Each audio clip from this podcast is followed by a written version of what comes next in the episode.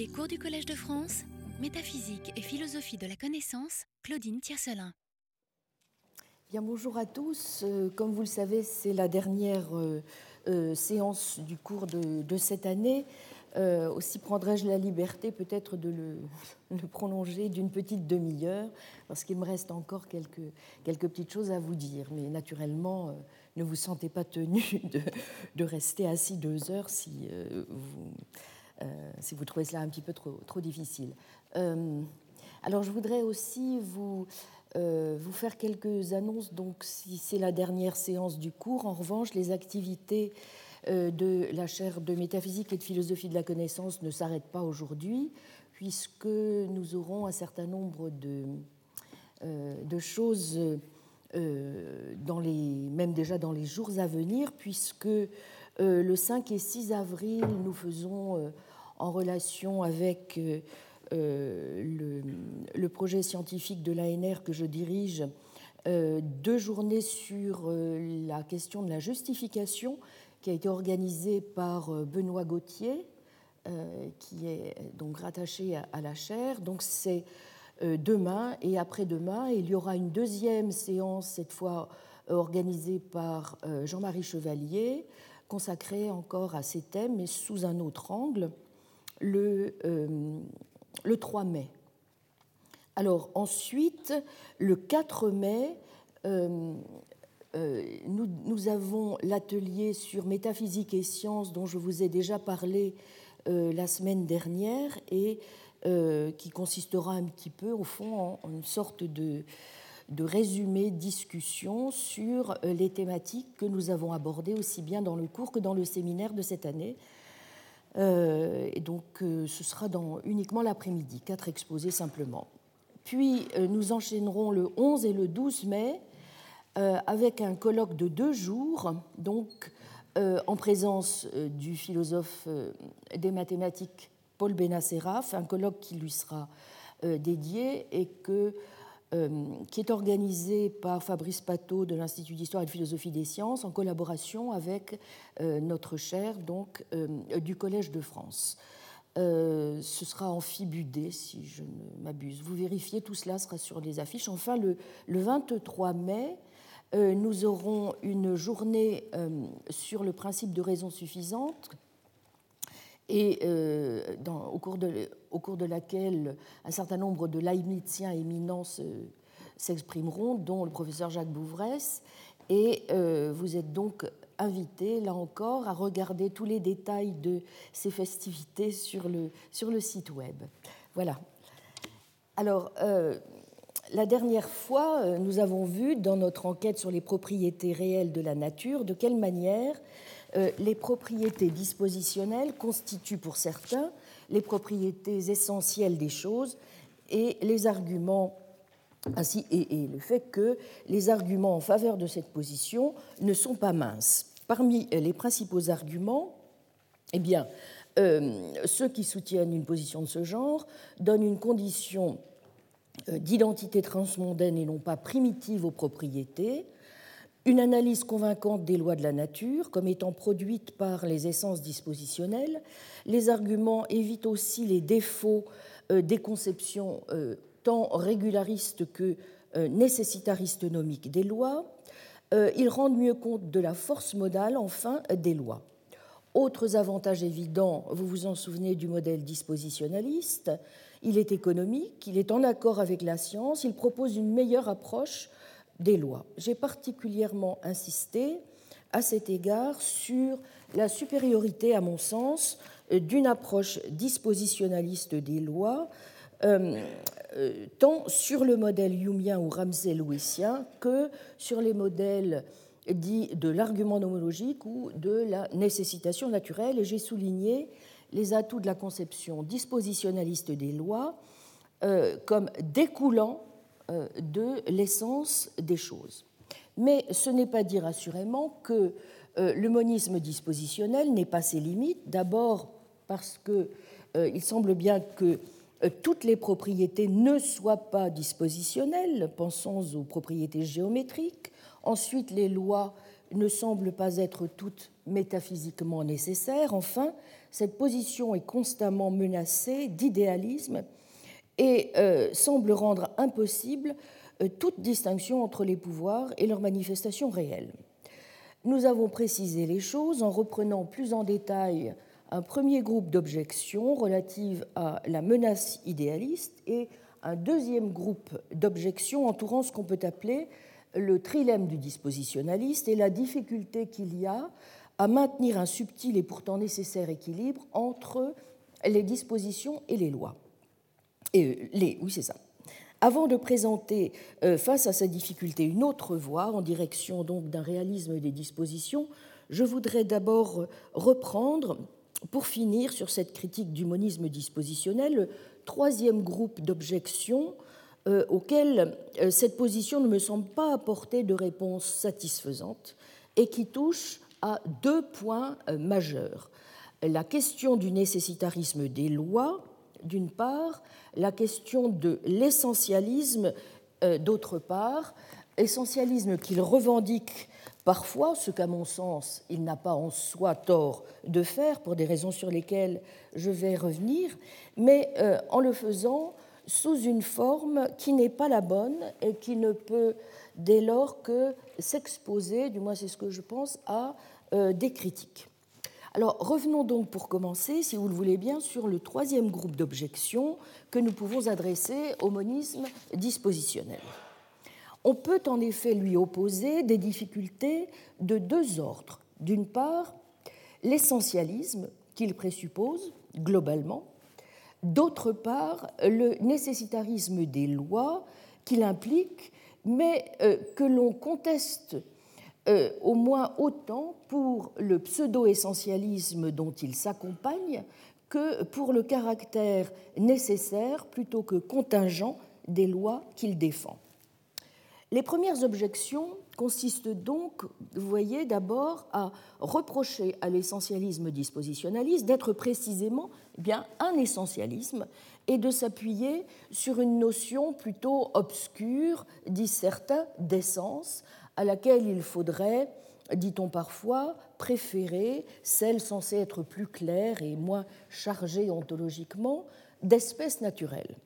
Mais surtout, ce qui est reproché à l'essentialisme dispositionnel, c'est plutôt que de recourir au concept d'essence, de confondre ce concept avec celui de nécessité, ce qui n'autorise guère à l'utiliser ensuite pour fonder ce qu'il est censé faire, à savoir précisément la nécessité des lois de la nature.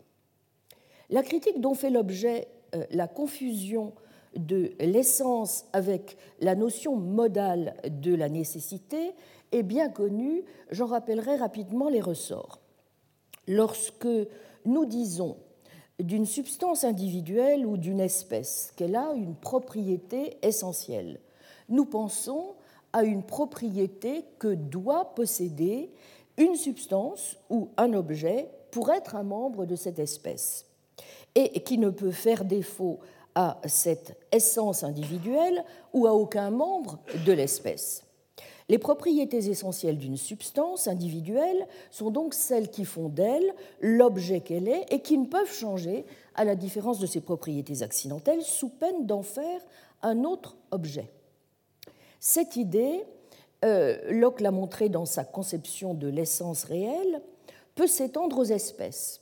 Vous vous souvenez que pour John Locke, l'essence réelle est, je cite, ce par quoi les substances particulières sont de telle ou telle espèce. Essai de 31.6. Mais l'essence a aussi, depuis toujours, une valeur explicative ou définitionnelle elle explique les autres propriétés qu'ont et que doivent avoir les membres de l'espèce. Vous noterez incidemment la modalité que doivent avoir. Donc une propriété essentielle d'une espèce est une propriété que doit posséder un objet pour en être membre. Donc les essences d'espèces sont en quelque sorte, dit-on, les conditions nécessaires et suffisantes d'appartenance euh, à l'espèce. Si Locke a raison, et la plupart des scolastiques avant lui, alors il est clair qu'il faut distinguer, comme le rappellent avec insistance de nombreux auteurs aujourd'hui, et parmi eux euh, en particulier le philosophe Kit Fine, entre euh, deux types de définitions que, euh, que je vous ai indiquées sur la feuille d'accompagnement. Première définition, nous dirons que F est une propriété nécessaire de A si et seulement s'il y a AF dans tous les mondes possibles qui incluent A. Définition 2, nous dirons que F est une propriété essentielle de A si et seulement si le fait d'être F est constitutif de l'identité de A. Or, la définition 1 est celle que suivent des auteurs comme Kripke et Putnam. Vous vous en souvenez, pour eux, euh, nous l'avions vu lors de la deuxième séance, euh, dire que l'eau est essentiellement H2O, cela veut dire que dans tout monde où il y a de, l'eau, celle-ci est composée de H2O. Et que dans tout monde où vous trouvez la bonne configuration H2, H2O, n'est-ce pas Eh bien, c'est de l'eau. Ceci est très différent, vous voyez, de la définition 2, qui est celle que vous trouverez en revanche plutôt chez des auteurs comme Aristote ou chez saint Thomas d'Aquin, philosophe donc, qui, au Moyen Âge comme aujourd'hui, considère que la définition 2 euh, mettrait en quelque sorte la charrue avant les bœufs et aurait entre autres défauts celui de dire que tout ce qui est existe essentiellement. Or, intuitivement, et vous imaginez ce qu'un Thomas d'Aquin peut penser en effet d'un argument de ce genre, peu d'êtres sont suffisamment fortunés pour compter leur existence comme faisant partie de leur essence. Comme on cherche à expliquer l'essence en termes de propriétés essentielles plutôt que l'inverse, on ne peut sûrement pas, disent alors ces auteurs, invoquer l'essence pour s'efforcer de mener à bien la tâche première qui est de fournir une raison pour laquelle on doit tenir pour essentiel aux choses euh, dont ils sont réellement vrais certains termes communs. Les questions qui se posent dans ce cadre, ne pouvant être réglées pour des raisons logiques, il n'est guère étonnant qu'elles ne puissent l'être davantage, et cette fois pour des raisons métaphysiques. Comme l'observait déjà Thomas d'Aquin, l'essence d'une chose qui détermine quelle sorte de chose elle est, détermine à quelle espèce d'entité la chose en question appartient. C'est pourquoi quiconque nierait que les choses aient une essence serait obligé de nier qu'il y ait une différence spécifique entre elles ou lui et, disons, un âne ou un chou. De même, Kit Fine considère aujourd'hui que l'approche modale est insuffisante. Pourquoi? Eh bien parce que, dit-il, vous pouvez aisément trouver des propriétés que, selon le critère modal, vous jugeriez essentielles, ce qu'il appelle dans son jargon des désignateurs rigides d'un objet, mais que personne, malgré tout, ne tiendrait pour essentiel au sens fort où elle caractériserait ou exprimerait d'une façon ou d'une autre la nature de la chose. Prenons, dit Fine, le cas de Socrate et du singleton dont l'unique membre est Socrate. Si vous suivez une analyse de type kripkéen, il serait essentiel pour le singleton de contenir Socrate et pour Socrate d'appartenir au singleton. Mais on voit mal ce que tout cela a en fait à voir avec la nature de Socrate que d'appartenir ou non, n'est-ce pas, à un ensemble quel qu'il soit. Socrate serait sûrement la même chose et la même sorte de chose, quand bien même il n'y aurait pas d'ensemble. Bref, en général, n'est-ce pas, l'analyse kripkéenne rend n'importe quelle propriété nécessaire, aussi extrinsèque soit-elle, essentielle à la chose en question, ce qui est de toute évidence absurde. Or, précisément, un certain nombre d'essentialistes contemporains, par exemple euh, quelqu'un comme Brian Ellis, dont nous avons vu la semaine passée qu'il est justement l'un des défenseurs de l'essentialisme dispositionnel, eh bien, sont des auteurs qui suivent plutôt, voyez-vous, Kripke ou Putnam, et n'estiment pas précisément que la distinction entre l'essence et les propriétés nécessaires s'imposent. Les électrons, pense Ellis, sont essentiellement des électrons s'ils sont essentiellement des porteurs d'une certaine masse, d'une certaine charge, d'un certain spin. En d'autres termes, si dans tout monde où il y a des électrons, ils ont ces dispositions, et si dans tout monde, quel qu'il soit, où il y a des choses qui ont ces dispositions, alors il y a des électrons. Ainsi, toute propriété qu'un membre d'une certaine espèce ne saurait manquer d'avoir est une propriété essentielle de cette espèce, et une propriété essentielle d'une espèce, vous voyez, est purement et simplement une propriété qu'aucun membre de cette espèce ne pourrait manquer d'avoir. Mais supposons alors que nous retenions une telle définition de l'essence. Alors, nous ne pouvons jamais vraiment dire qu'il y a une priorité ontologique de l'essence sur les lois car euh, euh, ce qu'on peut appeler le vérifacteur, ce qui rend vrai, n'est-ce pas, une loi causale telle que tous les F sont des G, ce n'est pas simplement le fait que tous les F auraient la propriété dispositionnelle G, puisque ce pourrait fort bien être quelque chose d'accidentel. C'est le fait que la propriété G est une propriété essentielle de l'espèce F. Or, si les propriétés essentielles, n'est-ce pas, sont simplement celles qu'un membre d'une espèce ne peut manquer d'avoir, eh bien alors, le vérifacteur de tous les F sont des G, c'est simplement le fait que les F ne pourraient pas manquer d'être des G, ou qu'il est métaphysiquement nécessaire, en quelque sorte, que tous les F soient des G.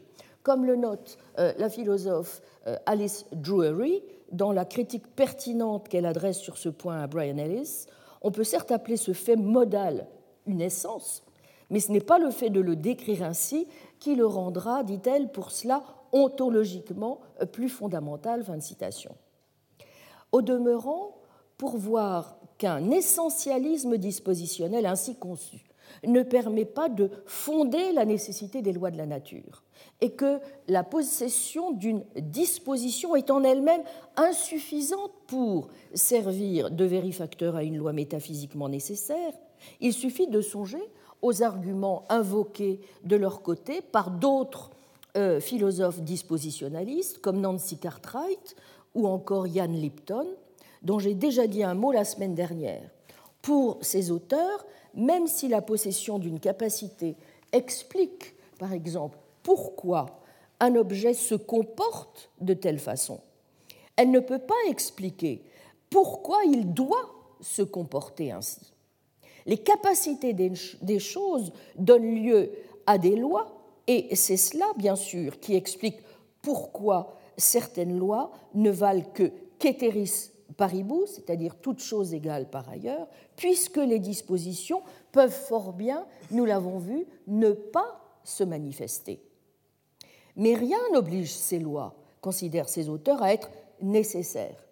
Et il n'est pas essentiel non plus aux choses d'une espèce donnée de posséder telle capacité.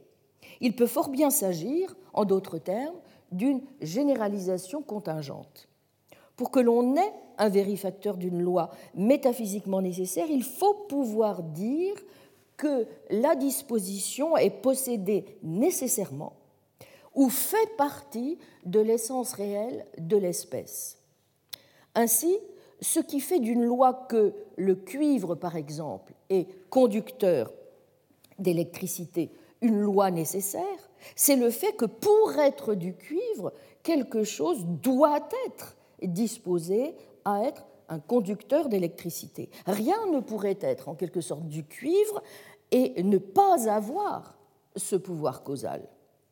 Or, pour un essentialiste de l'espèce comme Brian Ellis, la vérité et la nécessité euh, d'énoncés causaux nomologiques se fondent sur des énoncés portant, je l'ai dit, sur les essences de telles espèces. Les essences sont donc en un sens, selon lui, ontologiquement premières par rapport aux lois.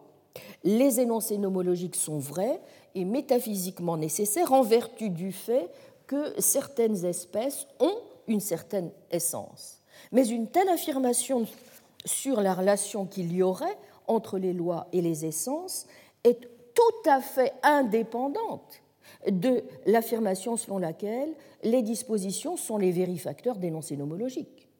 Et pour mesurer qu'on n'est pas du tout obligé, n'est-ce pas, de conjoindre les deux positions, notez simplement que des philosophes comme Nancy Cartwright et Lipton accordent précisément le, premier point, le dernier point, pardon, mais ne sont pas du tout prêts à accorder le premier. Bref, si les reproches adressés à l'essentialisme dispositionnel sont en partie fondés, eh bien, cela signifie-t-il que nous n'ayons plus dès lors plus d'autre choix, en quelque sorte, qu'entre 1. Une analyse des capacités et des lois du type de celle que préconisent, par exemple, justement, Cartwright ou Lipton. 2. De nous débarrasser purement et simplement des lois, solution qui est envisagée, par exemple, par le philosophe Stephen Mumford. Troisièmement, euh, de faire complètement l'économie et du principe de la nécessité des lois et de l'essentialisme, lesquels vont de pair avec la conception des lois inhérentes à l'essentialisme dispositionnel. Nous avons déjà vu la semaine dernière que la deuxième réponse serait problématique. Quant à la première, même s'il est impossible de le montrer aujourd'hui en détail, elle a le double inconvénient majeur de ne pas expliquer assez clairement comment les énoncés nomologiques portent bel et bien sur des faits et sur des choses du monde, et donc de rester finalement assez évasive, voyez-vous, sur le concept même de capacité. Et donc ne semble pas être en mesure d'assurer le réalisme robuste de propriété et de loi que nous recherchons. Il me semble donc qu'il ne nous reste plus à déterminer à ce stade qu'une chose. Est-ce que euh, le double recours postulé par le dispositionnaliste essentialiste, d'une part à la nécessité de loi, d'autre part à l'essentialisme, est aussi problématique que les critiques adressées à leur endroit le laissent pour leur supposer? Commençons donc, si vous le voulez bien, par la question de la nécessité des lois. De façon générale, on peut entendre euh, de trois manières au moins euh, cette idée. On peut dire que les lois de la nature sont métaphysiquement nécessaires, premièrement, soit parce qu'elles décrivent les essences ou natures d'espèces qui se comportent d'une certaine façon. Ces essences incluent des propriétés dispositionnelles et peuvent aussi inclure des propriétés irréductiblement catégoriques, qui déterminent donc non seulement ce que sont les choses, mais ce qu'elles font. C'est ce qu'on appelle l'essentialisme de l'espèce. Deuxième possibilité, les lois de la nature sont métaphysiquement nécessaires en vertu simplement de considérations à la que Putnam sur la manière dont nous identifions les espèces et ce qui en découle. Par exemple, étant donné la prémisse que l'eau va de pair avec une certaine structure chimique, eh bien la science pourra nous dire que les faits mêmes qui rendent purement et simplement possible l'existence de la structure garantissent que cette structure est disposée à se comporter de telle ou telle façon. Certaines lois seraient donc métaphysiquement nécessaires, mais en dernière instance, la question de savoir quelles sont les lois qui ont ce statut, vous voyez, est une, est une question, au fond, qu'il appartient a posteriori, donc aux sciences empiriques, de déterminer. Il s'agit au fond ici de procéder en quelque sorte au cas par cas. Troisième possibilité, les lois sont métaphysiquement nécessaires parce que les propriétés sont pour l'essentiel des collections ou des groupes de pouvoirs causaux. Par exemple, la propriété consistant à avoir une certaine structure atomique tient simplement au fait qu'elle a certaines dispositions comportementales. Et là, c'est précisément ce à quoi euh, je pense, à savoir une conception dispositionnaliste des propriétés. Elle fait le lien entre les propriétés qui énoncent les lois métaphysiquement nécessaires parce que ce sont, en un sens, des identités partielles. Alors, étant entendu que nous ne voulons pas, pour les raisons que nous venons de voir, défendre jusqu'au bout la première position, cela aurait-il un sens à ce moment-là de défendre l'une ou l'autre, voire les deux autres en les combinant? Il me semble que oui, et voici pourquoi, c'est ce que je vais essayer de montrer. Tout d'abord, euh, si on laisse de côté euh, la question difficile à trancher de savoir si nos intuitions modales en la matière s'orientent davantage vers la contingence que vers la nécessité. Pourquoi, après tout, faudrait-il trouver à redire à cette idée selon laquelle des lois sont nécessaires, bien que nous ne puissions les connaître qu'a posteriori?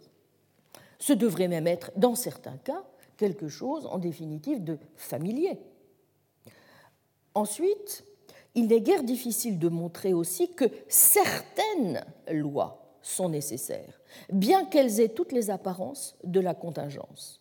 Prenez le cas de la relation qui existe entre l'existence du sel, chlorure de sodium, et la loi selon laquelle le sel se dissout dans l'eau. La loi sous-jacente dans ce cas est la loi de Coulomb qui régit l'attraction électrostatique requise pour que le sel existe et qui suffit aussi pour assurer la dissolution du sel dans l'eau. À l'évidence, la loi selon laquelle le sel se dissout dans l'eau est a posteriori, et à première vue, elle semble tout à fait contingente. Mais on peut montrer qu'elle est nécessaire même si nous postulons que les lois sous-jacentes sont contingentes. Comme le rappelle Sidney Shoemaker, les propriétés se définissent par la manière dont elles se combinent pour fixer les pouvoirs causaux des choses. Comme lorsque le fait d'avoir les propriétés d'être en métal et d'être bien aiguisé se combine pour donner à un couteau le pouvoir de couper. Rien de tout ceci, voyez-vous, n'implique que ces lois sont nécessaires. Certes, on peut, dans un esprit humien, les tenir pour parfaitement contingentes. Cela voudrait dire que, euh, de même manière, euh, des masses peuvent figurer dans des lois relativement différentes, comme c'est le cas d'un univers newtonien, comme l'est notre monde, où les choses qui accélèrent n'augmentent pas automatiquement leur masse. Si tel est le cas, alors on devrait pouvoir combiner une approche dispositionnaliste et une approche nomique. Une propriété est réelle si et seulement si elle figure bien dans une loi de la nature, comme c'est par exemple le cas pour la masse, qui figure dans les lois de l'inertie et de la pesanteur.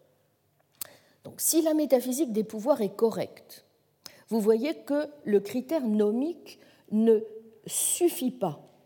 L'instanciation d'une loi de la nature n'est pas suffisante pour distinguer un pseudo-processus d'un processus causal.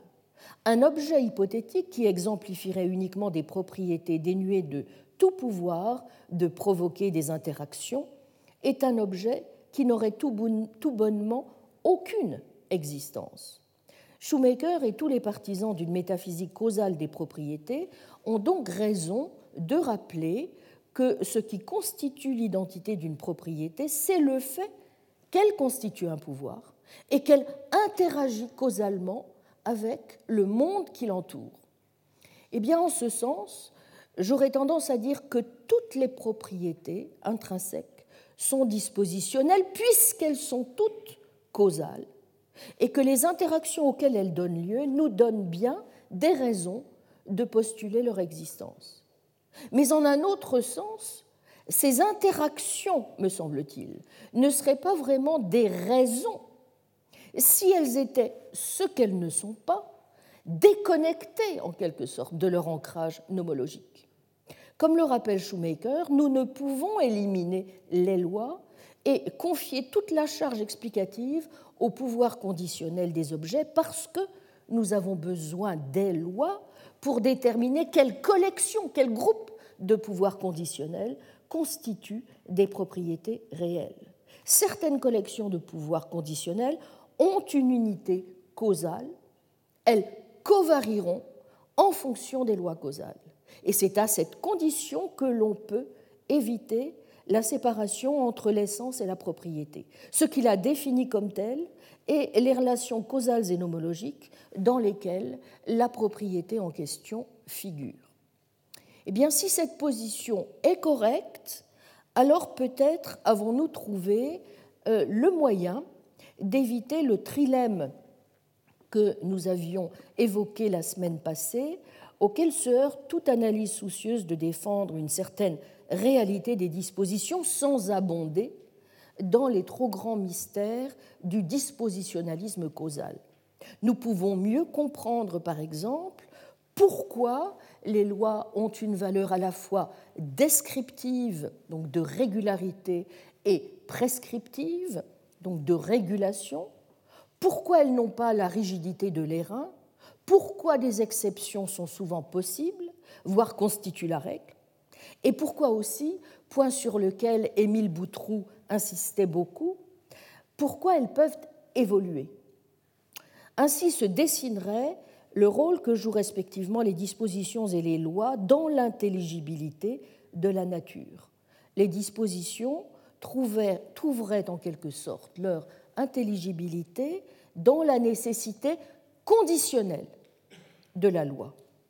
Mais la loi, à son tour, ne serait une description vraie du monde qu'à condition de se fonder sur ce que les choses peuvent faire, au sens dispositionnel et pas seulement possibiliste du terme. Alors si l'on veut bien admettre que le dispositionnalisme ainsi revisité rend désormais plus clair, je l'espère du moins, la nature des liens causaux et nomologiques qu'entretiennent les choses et les propriétés avec le monde, il reste donc à mieux comprendre en quoi, voyez-vous, consiste euh, la réalité des propriétés elles-mêmes et euh, voir en particulier si nous pouvons vraiment rendre compte de leur nature, de leur euh, identité, de leur fondamentum, en renonçant, contrairement à ce que préconise donc l'essentialiste dispositionnel, et c'est le dernier défi qu'il nous faut affronter, à toute forme d'essentialisme. À bien des égards, assurément, on peut s'interroger sur la pertinence à ce stade d'une telle question, le dispositionnalisme essentialiste semble offrir de ressources.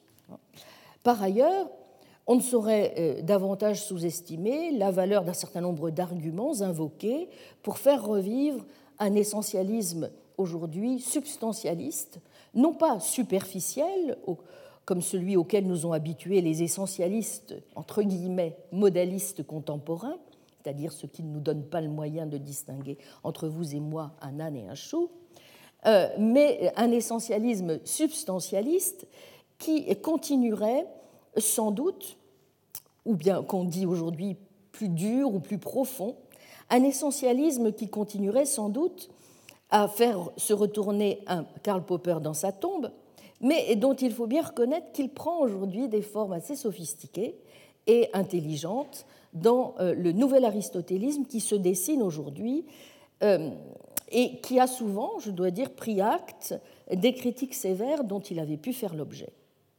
Critique tout à fait fondée, vous vous en doutez. Pourquoi? Eh bien d'abord parce que comment en effet un essentialiste contemporain sensé pourrait-il faire comme s'il ne s'était rien passé depuis Aristote dans l'histoire de la logique et dans l'histoire des sciences? Comment est-ce que euh, on pourrait s'en tenir à un maintien pur et simple du vieux cadre, par exemple de la logique aristotélicienne traditionnelle, faire fi des apports de la logique contemporaine, s'agissant notamment de la logique des relations, comme des limites rencontrées par une conception encore aux prises avec une conception, euh, euh, encore aux prises avec le modèle sujet-prédicat. Sur le plan scientifique, ensuite, comment un essentialiste pourrait-il poursuivre son chemin comme si la physique euh, et la biologie ne nous avaient rien appris euh, sur les concepts de forme, d'espèces naturelles, d'évolution, de causalité ou de champ et d'enchevêtrement quantique. Bref, procéder ainsi relèverait, vous me l'accorderez, de l'escroquerie, euh, bon, si je veux être gentil, en tout cas de l'exploit. Alors, la richesse des discussions dans tous ces domaines, y compris en chimie, où se passent aujourd'hui des, analyses, des recherches euh, tout à fait intéressantes pour les philosophes, eh bien, euh, atteste que euh, l'essentialisme n'a sûrement pas dit son dernier mot. Alors, ce n'est pas dire toutefois, naturellement, qu'il soit possible de lui donner trop vite, du moins, l'absolution. Et je crois d'ailleurs que le premier mérite de position comme celle que soutiennent certains auteurs, dont je vais parler en faveur d'une forme ou une autre de structuralisme ontologique, est assurément d'attirer l'attention sur les risques qu'il y aurait à abonder trop vite en, ce sens. Donc je vais, je vais y revenir tout à l'heure, mais pour l'heure, il me semble que nous pouvons déjà tirer de ces analyses un premier enseignement et peut-être bien aussi malheureusement une certaine inquiétude, parce que si le dispositionnalisme, quels qu'en soient les mérites, ne parvient pas vraiment à faire face aux objections que nous venons de relever, est-ce que alors cela ne signifie pas qu'il soit eh bien impossible ou presque d'être euh, réaliste sous quelque forme que ce soit à propos des dispositions? Bien, je voudrais montrer qu'il n'en est rien et vous présenter donc pour finir quelques suggestions en faveur d'une forme de réalisme dispositionnel qui, c'est ce que je crois, permet d'éviter certains des pièges du dispositionnalisme et d'assurer sur la base de certains principes que je vais à présent détailler une authentique connaissance métaphysique de la nature. Quiconque veut pouvoir défendre un réalisme des dispositions devra, comme on l'a vu, retenir au moins deux principes de base corrects hérités du dispositionnalisme et que je fais donc mien. Premièrement, une théorie causale des, et dispositionnelle des propriétés. Deuxièmement, une conception dispositionnaliste conditionnelle des lois.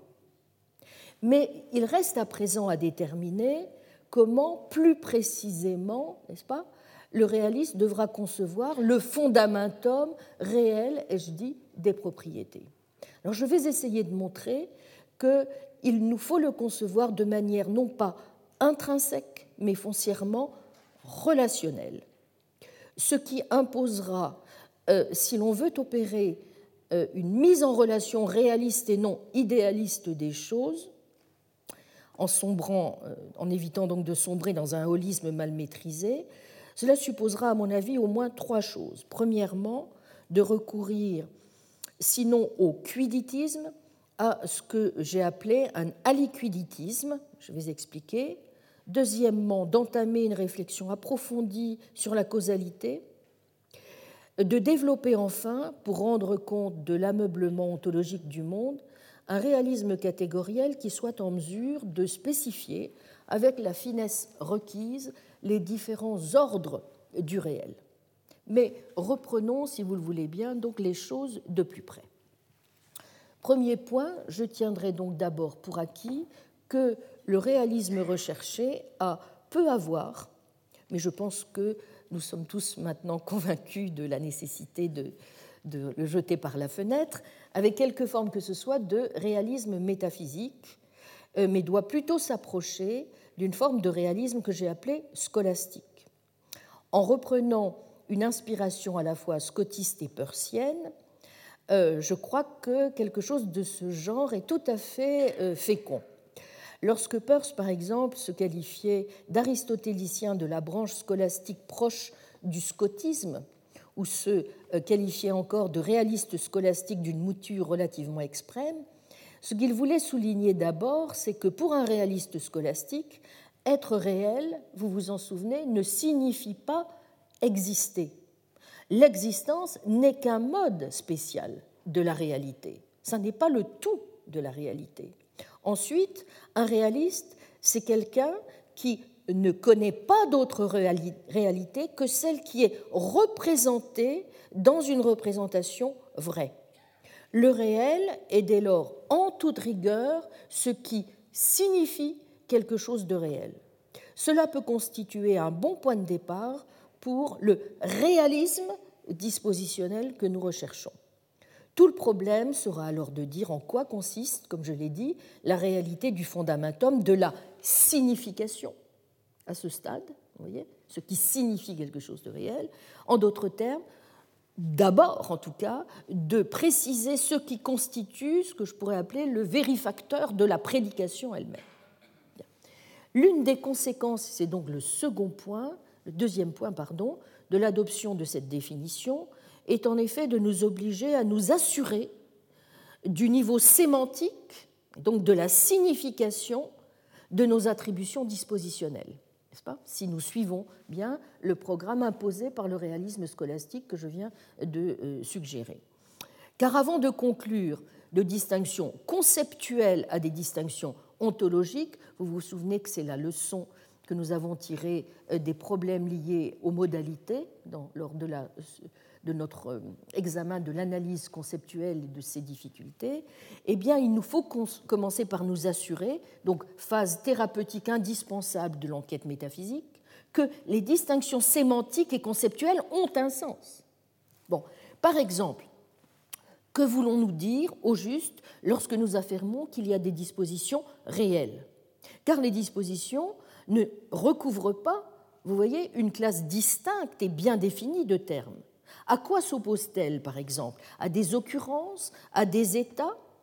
Bon, par ailleurs, il y a des prédicats que nous rangeons spontanément dans les prédicats dispositionnels, comme flexible, soluble, malléable, euh, magnétique, vénéneux, n'est-ce pas? Mais que faire, par exemple, des prédicats de couleur? Pour beaucoup d'entre nous encore, des prédicats géométriques comme carré, rond, ou d'autres comme en cuivre ne semblent pas dispositionnels. Ils apparaissent plutôt spontanément comme des pouvoirs causaux associés par exemple au fait d'être en cuivre, par exemple d'être un conducteur électrique. Mais leur association ne fait pas corps, semble-t-il, avec la signification du terme en cuivre. C'est une remarque très juste que fait euh, Sidney Shoemaker. Donc, vous voyez, dispositionnel semblerait s'appliquer plutôt au sens de prédicat et non au sens de propriété. Bien. Une deuxième distinction, semble-t-il, s'impose dans le cadre de notre analyse logique et sémantique, entre cette fois le concept de pouvoir et les propriétés en vertu desquelles les choses ont les pouvoirs qu'elles ont. Nous dirons qu'un pouvoir est fonction, si vous voulez, des circonstances. Par exemple, si quelque chose est vénéneux, sa présence dans le corps de quelqu'un provoquera la mort ou la maladie. C'est en vertu de cela qu'être vénéneux est un pouvoir.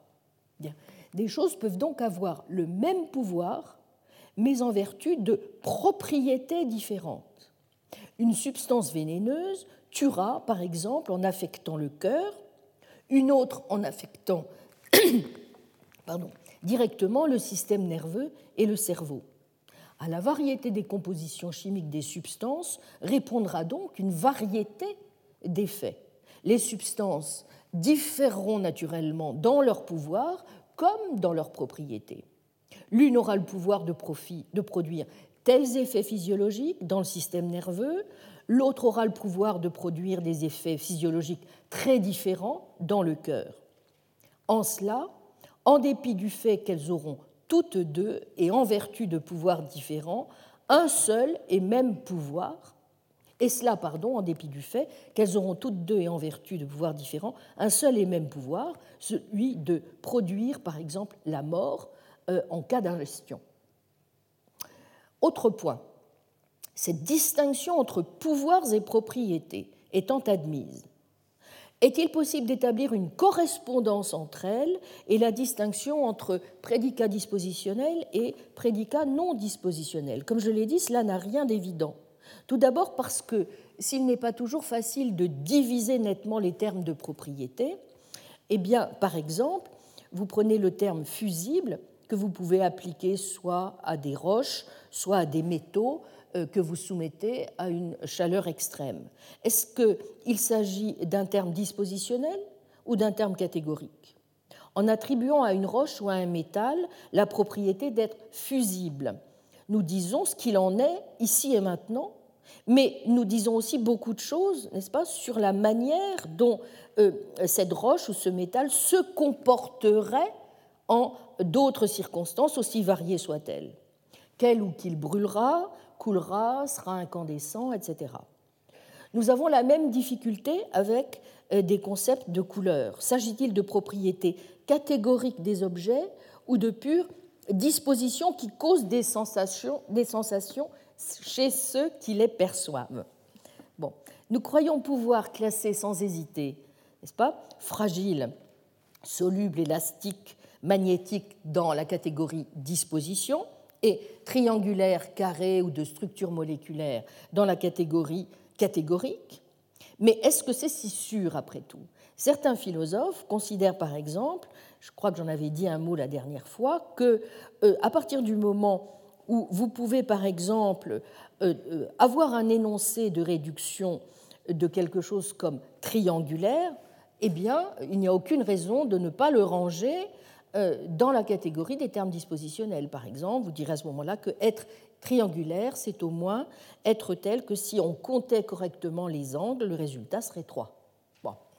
Ensuite, il n'y a jamais non plus de correspondance stricte entre les noms et les prédicats de propriété dispositionnelle d'une part, et d'autre part les descriptions qu'on peut donner euh, de celle-ci. Telle chose, dira-t-on, a la propriété d'être élastique parce qu'il est possible d'invoquer sa manifestation, qui est de s'étirer sans déformation en réponse au stimulus que constitue sa mise sous tension. La fragilité, dirons-nous encore, n'est rien d'autre que la disposition à se briser facilement sous l'exercice d'une pression. Quant à la masse inertielle, ne peut-on la caractériser comme la disposition à répondre au stimulus d'une force par une accélération proportionnelle à la masse. Malheureusement, vous ne trouvez pas aussi facilement des couples de manifestations et stimulus qui correspondent de façon convaincante au nom des propriétés dispositionnelles. Par exemple, nous disons souvent que la fragilité, c'est la propriété de se briser facilement sous l'effet d'un choc. Parce que nous avons souvent en tête, n'est-ce pas, le vase ou le verre. Mais un vieux papier, un vieux parchemin peut aussi être fragile et le manifester en se déchirant facilement dès qu'on en tourne les pages. Euh, or il n'y a là aucun choc. Il s'agit pourtant bien aussi d'une manifestation de la propriété de fragilité. Ajoutons que le plus souvent aussi, la manière dont on applique les noms des propriétés dispositionnelles est sensible au contexte. Par exemple, un chef de chantier pourra estimer à bon droit fragile un vieux câble en fer, alors même que celui-ci est capable de supporter sans se briser des charges bien plus lourdes que mon crayon, que je ne tiens pourtant pas pour l'un des objets fragiles de mon bureau. Une autre difficulté se présente sur le plan sémantique. Lorsque l'on oppose propriétés ou prédicats dispositionnels et catégoriques, qu'entend-on au juste par catégorique? Veut-on dire de la propriété qu'elle est inconditionnelle? Mais en ce cas, les dispositions, les, dispositions, elles aussi, sont manifestement catégoriques. Lorsque j'affirme que tel morceau de sucre est soluble, je ne fais pas du tout cette attribution de façon conditionnelle. J'affirme qu'il l'est réellement ici et maintenant, et non pas qu'il aurait pu l'être si d'autres conditions avaient prévalu, n'est-ce pas? C'est la manifestation de la disposition qui est conditionnelle et qui peut varier selon les circonstances. Ce n'est pas la disposition elle-même. Vous le voyez, il reste donc du chemin à faire et un chemin nécessaire si nous voulons philosophiquement améliorer la simple sémantique des dispositions. Et ce n'est là qu'une étape. Car rappelons-le, ce que notre réalisme impose, c'est d'identifier des propriétés réelles et pas de simples prédicats. Or, les propriétés, évidemment, ne sont pas des choses qui sont simplement données par la signification de nos prédicats. Au contraire, ce qui donne consistance, par exemple, à la capacité référentielle de nos prédicats, quand nous les employons, c'est qu'ils tiennent pour acquis l'existence et l'identité de la propriété. Tant que vous ne laissez pas tomber une chose fragile, A, et une chose non fragile, B, il n'y a entre elles, disait Gilbert Ryle, aucune différence factuelle. C'est évidemment quelque chose d'assez contre-intuitif. Si A est fragile et si B ne l'est pas, il faut bien que A et B, qu'on les laisse tomber ou non, diffèrent en quelque manière. Et évidemment, le plus naturel est de dire qu'il différence ceci que A possède bien la propriété d'être fragile que B ne possède pas. Mais alors, on revient toujours à notre question, qu'est-ce qui, en, définitive, en quoi, en définitive, qu'est-ce qui constitue au juste, n'est-ce pas, la réalité de cette propriété? Alors, en bonne méthode, il faut évidemment, dans un deuxième temps, s'appuyer non plus seulement sur la sémantique, mais sur la logique et voir comment elle peut nous aider à trouver des critères d'identification plus précis. A priori, elle nous en donne. Comme l'ont montré les méandres de l'histoire, les attributions dispositionnelles ont, semble-t-il, une relation spécifique au subjonctif conditionnel que n'ont pas les attributions non dispositionnelles. Si nous disons par exemple que X est fragile ou que A est soluble, nous devons en principe pouvoir admettre un conditionnel plus fort qu'un simple conditionnel matériel. De même, si nous disons que X est élastique, nous devons aussi pouvoir admettre toute une série de conditionnels, tels que si on l'étire, il s'allonge, si on le lâche, il se contracte, si on le presse, il se courbe, si on le laisse tomber, il rebondit, etc. Donc, si nous pouvions présupposer que les propriétés, quelles qu'elles soient, sont des constituants de vérifacteurs pour les propositions comme A est fragile, et partant, pour des conditionnels tels que, par exemple, si on laissait tomber A, alors il se briserait, eh bien, naturellement, nous aurions trouvé d'authentiques vérifacteurs logiques à même de garantir la réalité de nos propriétés. Malheureusement, les choses ne sont pas aussi simples, car le lien entre les dispositions et les conditionnels est précisément un lien indirect, et l'on ne peut guère espérer s'abriter derrière le principe carnapien de traduction des dispositions en des énoncés de réduction. Alors, assurément, si vous dites pour tout x, x est fragile, euh, c'est bien quelque chose qui devrait signifier, euh, grosso modo, quelque chose comme si on laissait tomber x, il se briserait. Mais les difficultés propres euh, à de tels conditionnels non vérifonctionnels sont notoires, puisque justement, dans le cas précis, vous ne pouvez conclure à l'implication du conditionnel, à l'inverse de ce qui serait le cas pour un conditionnel vérifonctionnel, ni du fait que vous ne laissiez pas tomber X, ni du fait qu'il se brise. Sans doute a-t-on immédiatement l'impression que la plupart des propriétés scientifiques, comme la masse, remplissent, grosso modo, ces conditions. Mais nous savons bien aussi quelle est la difficulté propre à des propriétés à première vue donc dispositionnelles comme la fragilité et qui explique nos réticences à l'analyser ainsi que la masse.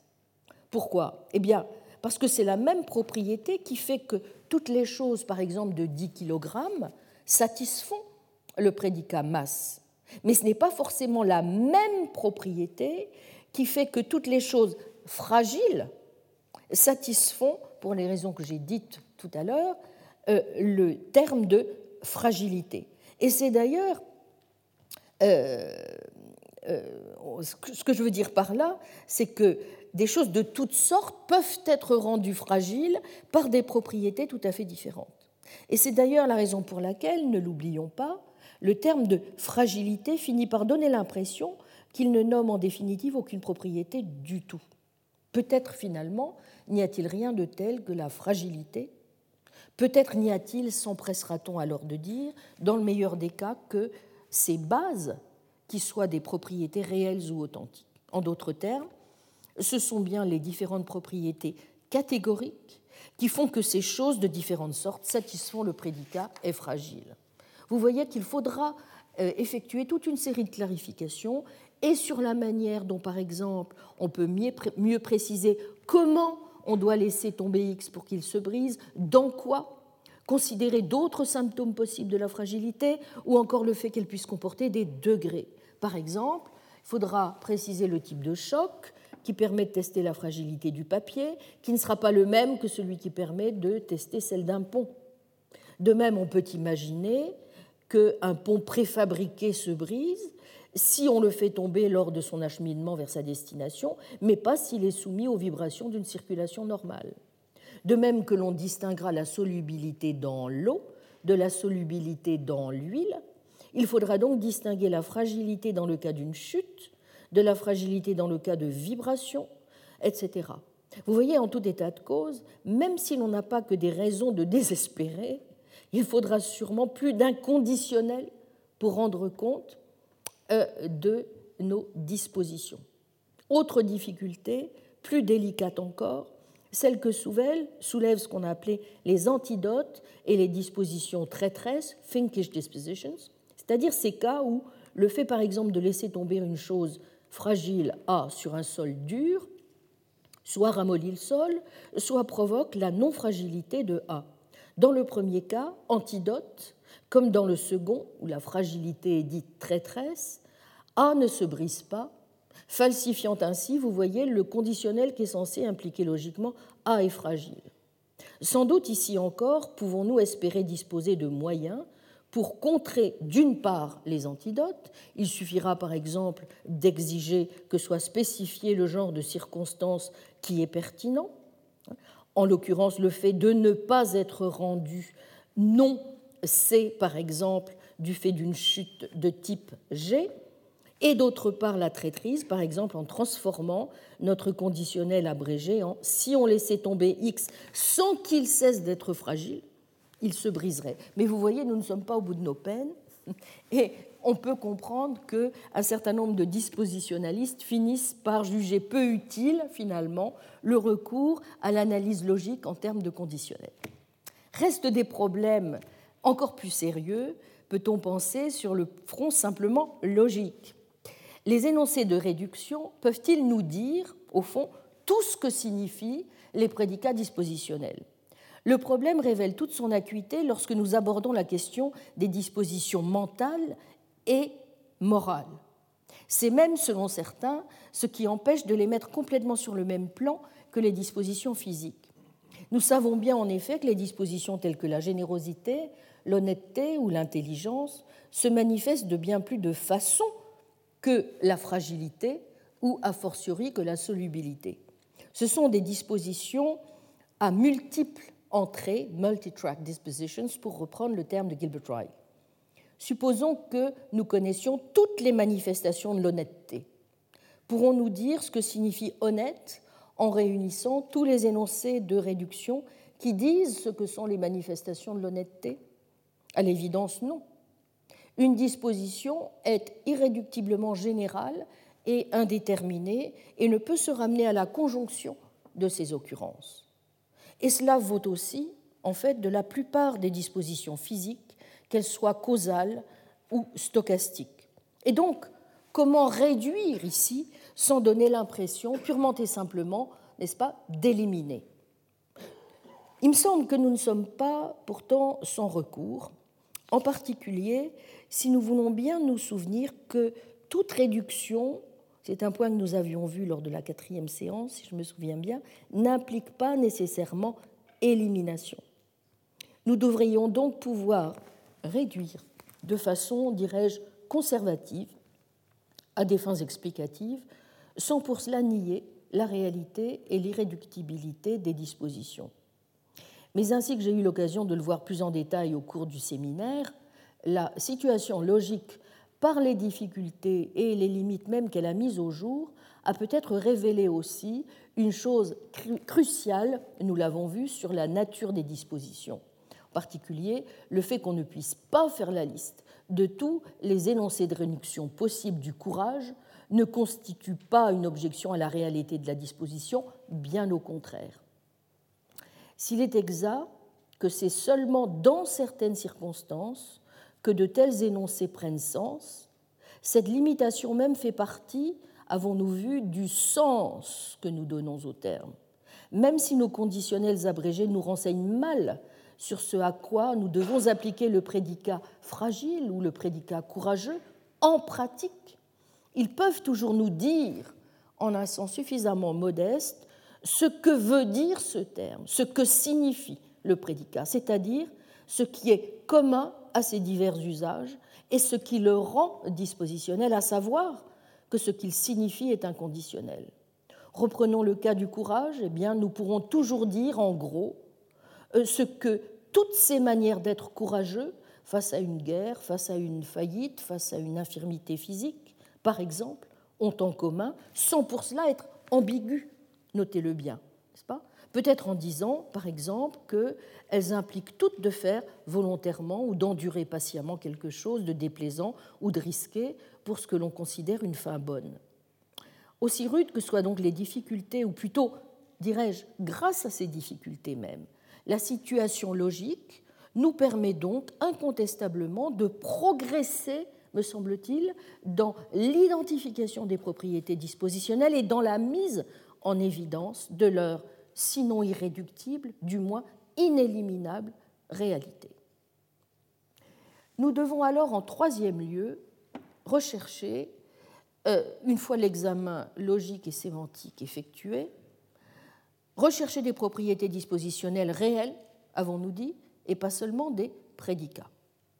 Le réalisme scolastique l'impose. Si être réaliste, c'est donc assurément partir du cadre sémantique et logique, puisque tout métaphysicien euh, sait bien euh, que euh, la question du réalisme et du nominalisme, c'est d'abord bien une question sémantique et logique, il n'empêche que c'est aussi la question de savoir jusqu'où les faits réels sont analogues aux relations logiques et pourquoi.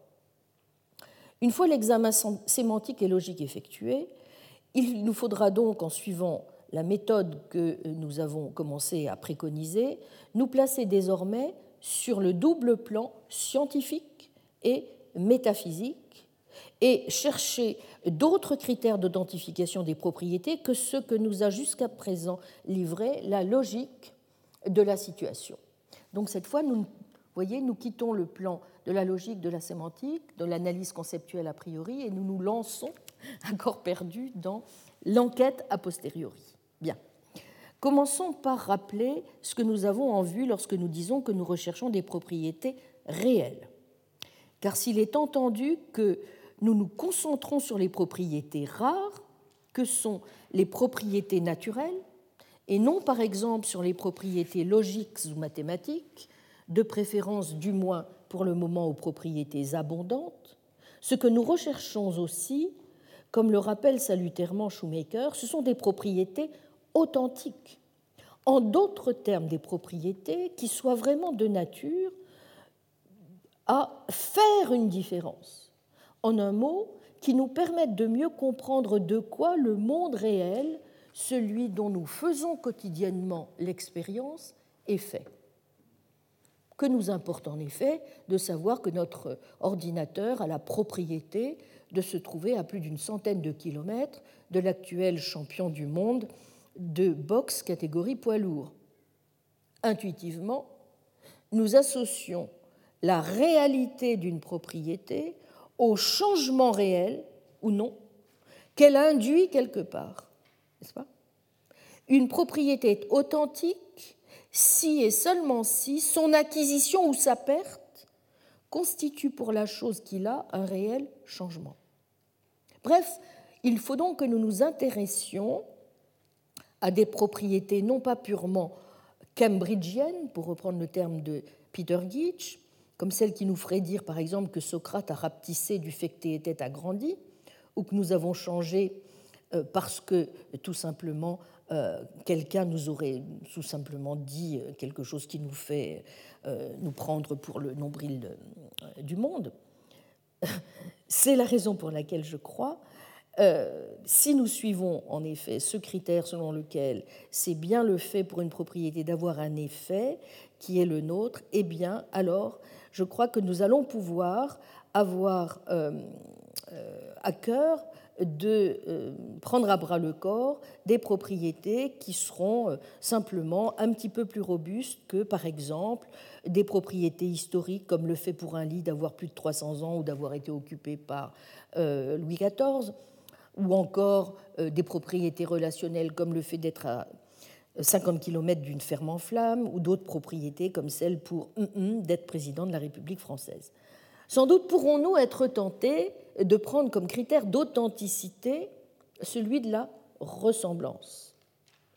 C'est celui, par exemple, que prennent souvent les philosophes qui se situent dans l'héritage humien et qui disent ceci. Au fond, une propriété quand une propriété naturelle, le fait de l'avoir en partage implique pour ceux qui ont cette propriété des ressemblances réelles. Par exemple, euh, s'il existe une propriété réelle telle que la fragilité, deux choses, quelles qu'elles soient, qui la partagent, devraient se ressembler d'une manière ou d'une autre qu'on ne retrouvera entre aucune autre. Peut-être. Mais il y a aussi, nous le savons, tant de manières de se ressembler ou de différer. Pour que la ressemblance soit vraiment un concept utile, comme n'ont cessé de le rappeler les réales contre les nominales, il faut au moins qu'on ait les moyens de montrer qu'une chose ressemble plus à l'une qu'à l'autre, et comme je l'ai dit tout à l'heure, que Socrate ressemble plus à Platon qu'à un âne ou qu'à un chou. Et donc, vous voyez, cela suppose bien que nous fassions référence à un fondement de la ressemblance elle-même, et sauf à nous engager dans un regressus ad infinitum, comme ce qui est effectivement ce qui vicie toute solution nominaliste au problème des universaux, parce que la ressemblance, c'est aussi ce sur quoi ensuite vous devez en permanence trouver euh, un point sur lequel vous appuyez la ressemblance, etc. Ad infinitum. Eh bien, euh, il est clair que si vous retenez seulement ce concept, eh bien, euh, vos chances de succès seront minces. Il faut donc, je crois que c'est tout notre intérêt, chercher un autre critère euh, d'identification, d'authentification d'une propriété réelle. Et je pense que le meilleur critère, et je suis donc en cela euh, notamment Shoemaker, c'est en effet le pouvoir causal intrinsèque de la propriété. Comme dit Sidney Shoemaker en 1980, ce qui fait d'une propriété la propriété qu'elle est, ce qui détermine son identité, c'est le potentiel qui est le sien de contribuer aux pouvoirs causaux des choses qui l'ont ce qui revient à suivre, vous le voyez, un critère causal d'existence. Ce critère, me semble-t-il, va impliquer plusieurs choses. Tout d'abord, si dans toutes les circonstances possibles, les propriétés X et Y contribuent pareillement aux pouvoirs causaux des choses qui les ont, alors nous pourrons dire que X et Y sont la même propriété. Ensuite, si le critère causal identifie bien une propriété intrinsèque, nous dirons qu'il s'inscrit dans un cadre, dans le cadre d'un groupe de propriétés et dans un contexte d'exercice conditionnel. Historiquement, vous en souvenez, on a souvent défini les pouvoirs à travers les couples actifs, passifs et potentiels actuels. Mais il me semble que nous devons davantage insister sur ces deux caractéristiques des pouvoirs que sont la mutualité ou la réciprocité et la conditionnalité. Euh, soit euh, la propriété avoir une forme de couteau. Si je ne connais que cette propriété, je ne sais pas grand-chose de ce qui résultera, selon les circonstances, de sa présence. Ainsi, ce qui a cette propriété de forme de couteau peut être un couteau en acier. Mais ce pourrait être tout aussi bien un bout de bois balsa, un morceau de beurre, ou même un nuage étrange qui aurait pris la forme d'un gaz invisible. Aucun pouvoir n'appartient nécessairement en exclusivité aux choses qui ont cette propriété. En revanche, si elles se combinent, vous voyez, aux propriétés d'avoir la taille d'un couteau et d'être en acier, l'objet qui aura ces propriétés aura alors nécessairement un certain nombre de pouvoirs celui de couper du beurre, du fromage, du bois, si on l'applique à ces substances avec la pression adéquate. Et aussi le pouvoir de produire en nous toutes sortes d'impressions sensibles dans des conditions observationnelles appropriées, ou encore le pouvoir de laisser une impression d'une certaine forme si on l'applique à de la cire molle, qu'on l'en retire, et ainsi de suite. Vous voyez que la combinaison de la propriété forme de couteau avec la propriété être en verre aura pour résultat un ensemble relativement différent de pouvoirs qui recouperont l'ensemble issu de sa combinaison avec la propriété être en acier. Il en ira de même avec la propriété d'être en bois, celle d'être en beurre, etc. Donc si nous suivons cette inspiration, nous pouvons alors concevoir que l'identité d'une propriété, quelle qu'elle soit, est déterminée par ses potentialités causales, par la contribution qu'elle est capable d'apporter aux pouvoirs causaux de la chose qu'il a. Et les potentialités causales qui sont essentielles à une propriété correspondent, comme le dit Sidney Shoemaker, au pouvoir conditionnel qui constitue le groupe avec lequel on peut identifier la propriété. Avoir une potentialité causale, dit-il, pour une propriété, c'est être tel que tout ce qu'il a a un certain pouvoir conditionnel. Une telle définition, si nous l'adoptons, permet de saisir ce qui est correct dans la thèse selon laquelle les propriétés ne sont que des pouvoirs ou que toutes les propriétés sont dispositionnelles.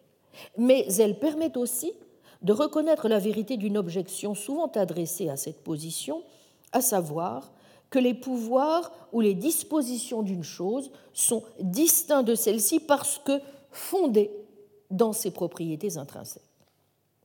Retenons donc, si vous le voulez bien pour l'heure, ces trois thèses. Premièrement, les pouvoirs, capacités ou dispositions sont des propriétés intrinsèques.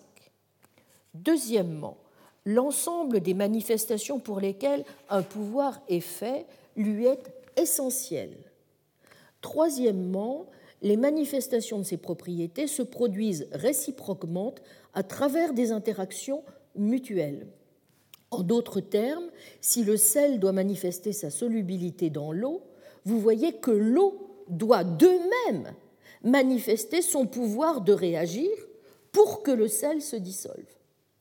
Bon, c'est impératif, n'est-ce pas? Donc, les pouvoirs, en quelque sorte, doivent marcher de concert pour produire leur manifestation. Auquel cas, risque de se poser assez vite vous l'aurez compris, outre la question de leur identification et de leur individuation, celle de savoir comment tous ces pouvoirs peuvent de fait marcher en quelque sorte ensemble, de concert, pour que le puzzle qu'ils constituent puisse se reconstituer et présenter un ensemble harmonieux, sans qu'on ait l'impression bah, de recourir à la magie ou au mystère et d'être reconduit au mystère, aux abîmes vertigineux où nous entraînèrent jadis les vertus scolastiques. Alors il me semble que la seule manière de l'éviter, et j'en arrive donc au quatrième point, c'est, comme nous l'avons déjà vu du reste, de postuler comme hypothèse donc abductive un engagement en faveur du réalisme scientifique. Je n'y reviens pas, nous avons vu amplement ce point.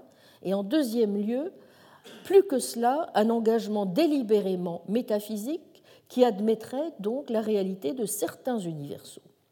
Cela peut valoir la peine, une fois encore, je crois, de retenir ici certaines leçons du réalisme scolastique persien, qui était conçu d'abord par le logicien de Mumford comme une hypothèse abductive, disait-il, de sa métaphysique scientifique, dont l'objectif premier était d'expliquer comment la science est possible. Or, celle-ci ne peut expliquer les phénomènes naturels qu'en supposant qu'il y a des lois réelles à découvrir ce qui suppose à son tour qu'il y ait des espèces naturelles de choses dans le monde. La science ne doit pas simplement décrire, elle doit expliquer comment sont les choses, non pas seulement à l'aide d'énoncés de régularité vraies, mais à l'aide de lois authentiques, de généralisations variées, lesquelles régissent non seulement toutes les instances actuelles, mais aussi possibles, qui nous disent ce qui arriverait si, et pas seulement ce qui arrive quand, par exemple, on laisse tomber une pierre. Sans cela, eh bien, la prédiction serait tout bonnement impossible et l'induction sans base. Le nominalisme est certes plus simple, mais il ne peut expliquer comment la recherche scientifique est tout bonnement possible. Je ne reviens pas sur tous les arguments que nous avons détaillés lors de l'avant-dernière séance du réalisme scientifique en ce sens, que je tiens donc, vous voyez, comme le quatrième principe acquis du réalisme que je souhaiterais euh, défendre.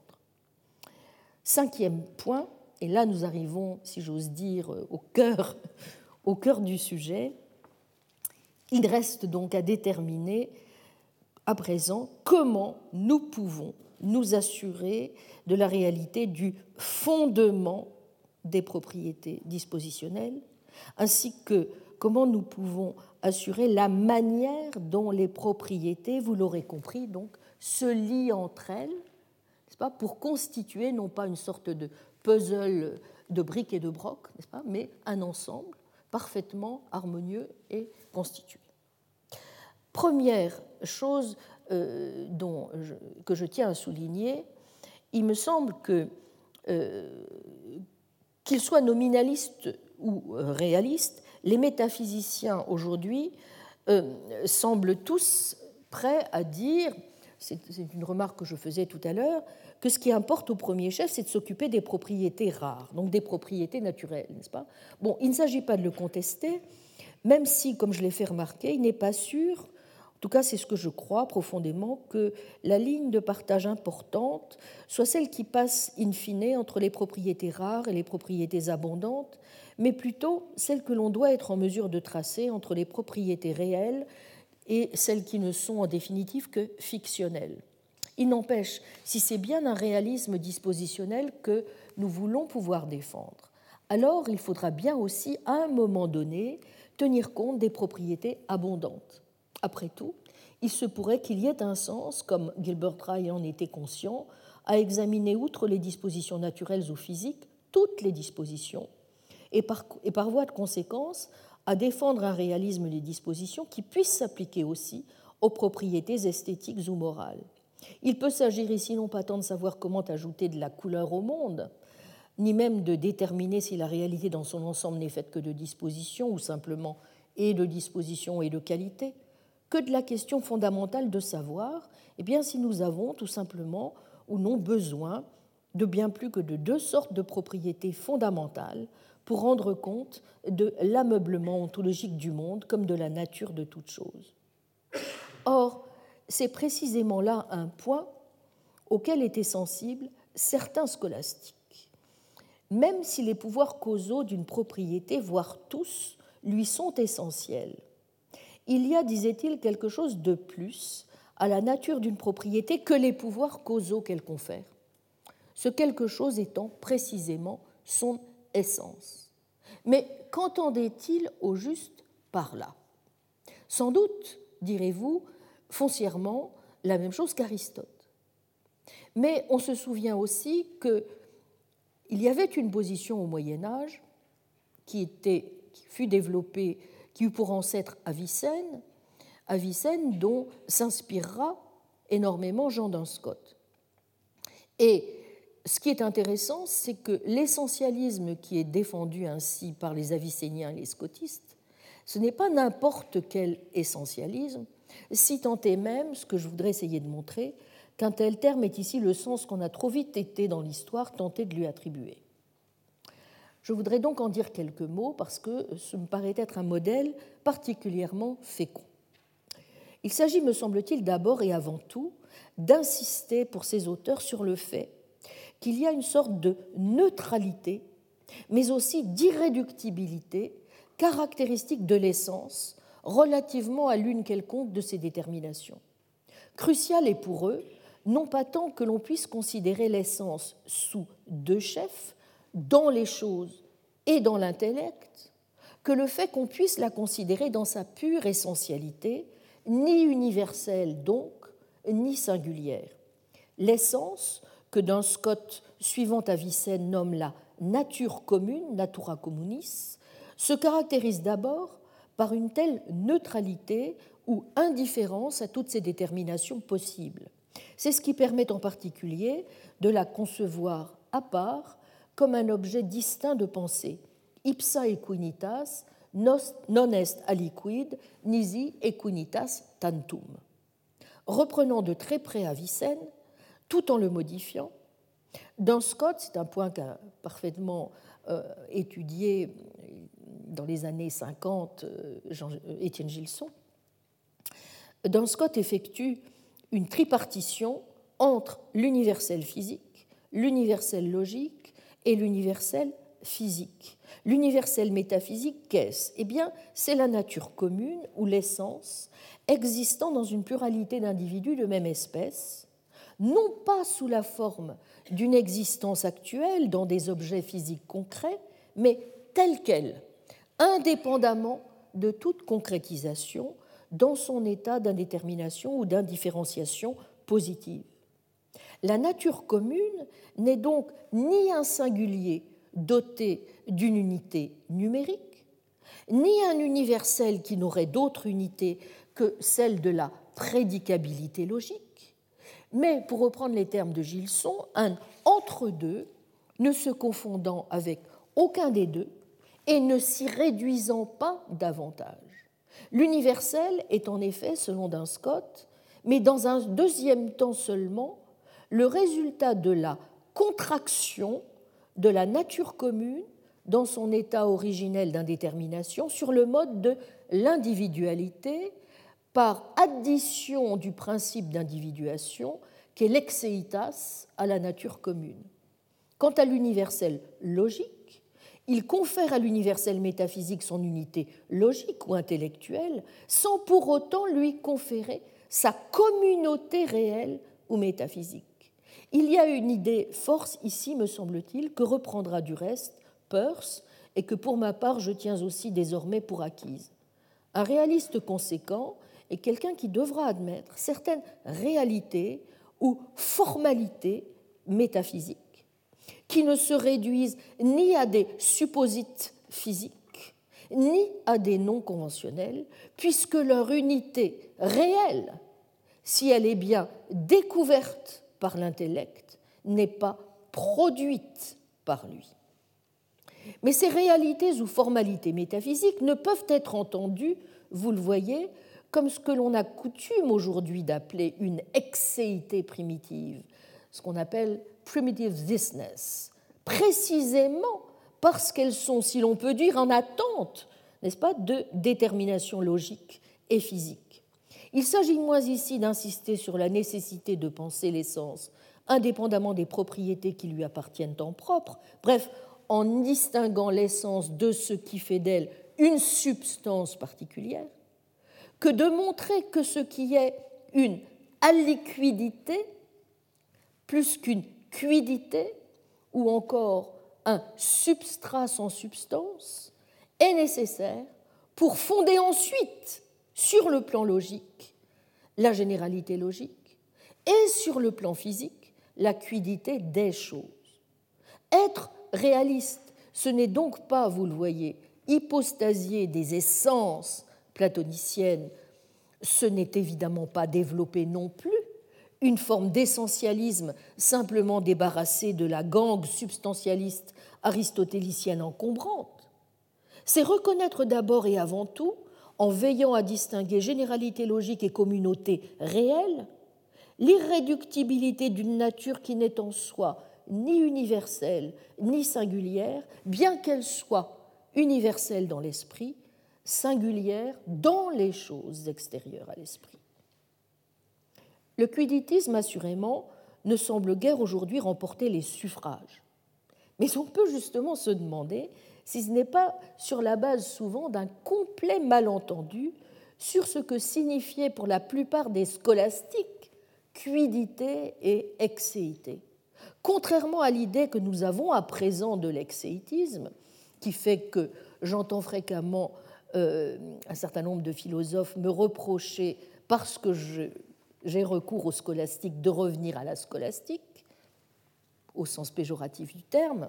Bon, eh bien, je crois que contrairement à cette idée totalement fausse, n'est-ce pas, l'exéitas fut introduite par Duns Scott précisément pour différencier formellement le singulier de l'universel, ou dans la terminologie scotiste, de la nature commune. Et il y a ici, je crois, une leçon tout à fait importante à retenir.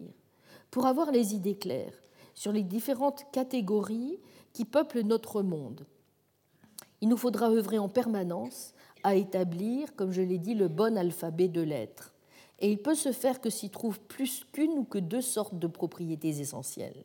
De même qu'il faudra impérativement toujours veiller dans nos enquêtes, mais c'est un point, vous vous en souvenez, sur lequel je n'ai cessé d'insister depuis le premier cours, sur les ordres logiques, physiques et métaphysiques.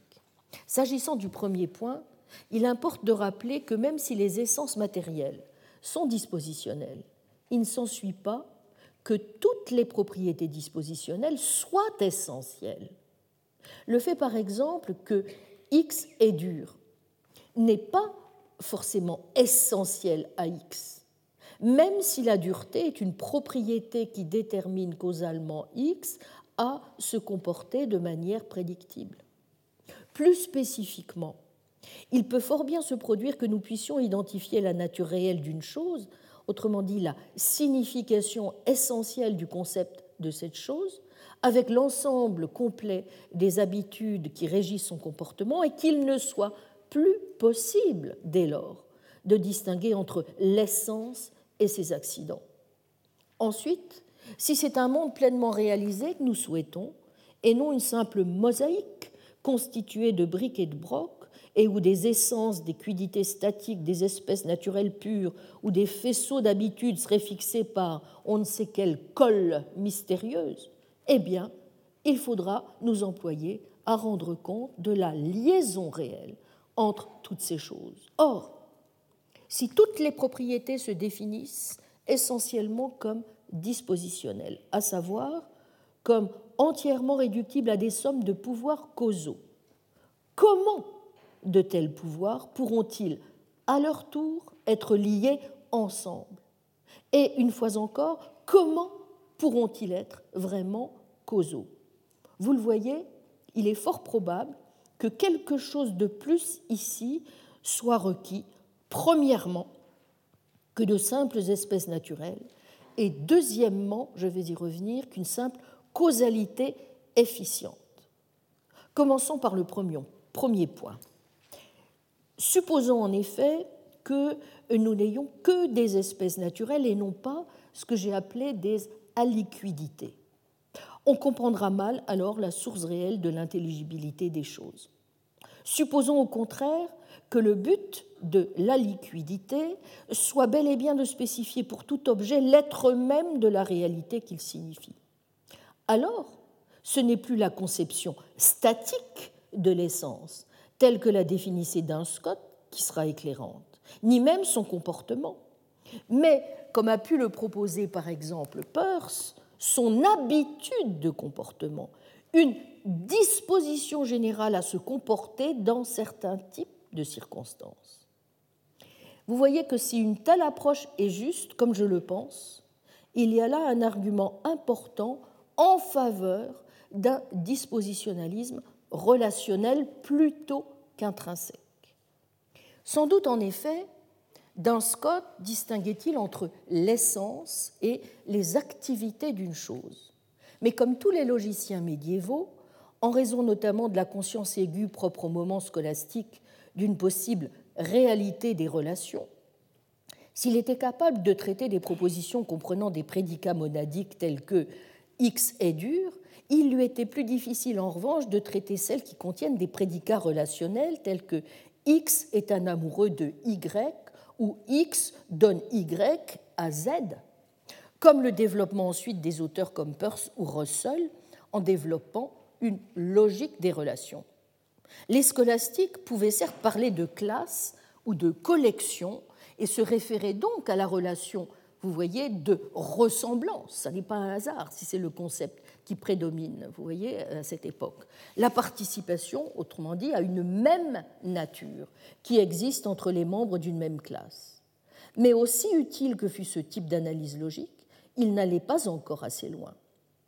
Comme Peirce va le montrer, et à sa suite des auteurs comme Russell, pas, euh, on doit pouvoir analyser d'autres types de relations que celles de ressemblance d'un certain objet à d'autres membres d'une classe. Il est notamment plus important de découvrir de quelle manière les lois gouvernent des interactions entre les objets au sein d'un processus signifiant. Lorsque nous disons par exemple que X est dur, non seulement nous attribuons une qualité mais nous sommes même autorisés à dire, d'une manière qu'il est possible de spécifier, que X tendra à se comporter dans certaines conditions également spécifiables d'une certaine manière. C'est précisément en cela que la dureté est une propriété simultanément dispositionnelle et nomique, ce que, dans son jargon, Peirce appelle d'ailleurs un troisième, pas, qui régit le comportement des objets au sein desquels elles se trouvent dans un univers qui ne manifesterait que de pures possibilités qualitatives ou de pures réactions existentielles, qui serait donc privé d'intelligence et de généralité. On pourrait certes parler de prédicat monadique non relationnel, mais ce serait là en toute rigueur une manière impropre de considérer les choses. En vérité, même lorsque l'on est confronté à rien de plus qu'à ce qui apparaît de prime abord un objet individuel qui s'inscrit dans une durée, on est obligé de le penser dans un continu réel, et les propriétés qui lui sont inhérentes sont elles-mêmes générales. C'est pourquoi la relation entre une chose et les propriétés qui lui sont inhérentes ne peut se définir que par une habitude réelle, ce que Peirce appelle un would-be, opérant au sein d'un monde réel d'objets et d'événements. Dès lors, vous voyez que ce qui est important, ce n'est pas de spécifier la généralité, par exemple, d'une collection d'objets qui aurait telle ou telle qualité en commun, ce que continuait encore à faire un Duns Scott. C'est d'analyser le nombre infini de possibilités réelles, c'est-à-dire toutes ces relations réelles et continues qui existent entre deux membres quels qu'ils soient d'une classe, entre un objet et ses actualisations successives dans le temps, entre les fragments interactifs d'un système. X donne Y à Z est général non seulement parce que le prédicat relationnel X donne Y à Z peut s'appliquer à de multiples ensembles de triades ordonnées, mais surtout parce qu'il peut s'appliquer aux membres de n'importe quelle triade. Comme je le dis souvent, quiconque a fait aujourd'hui, selon la formule consacrée de l'humanitaire, c'est bien qu'un don en lui-même n'a aucun intérêt.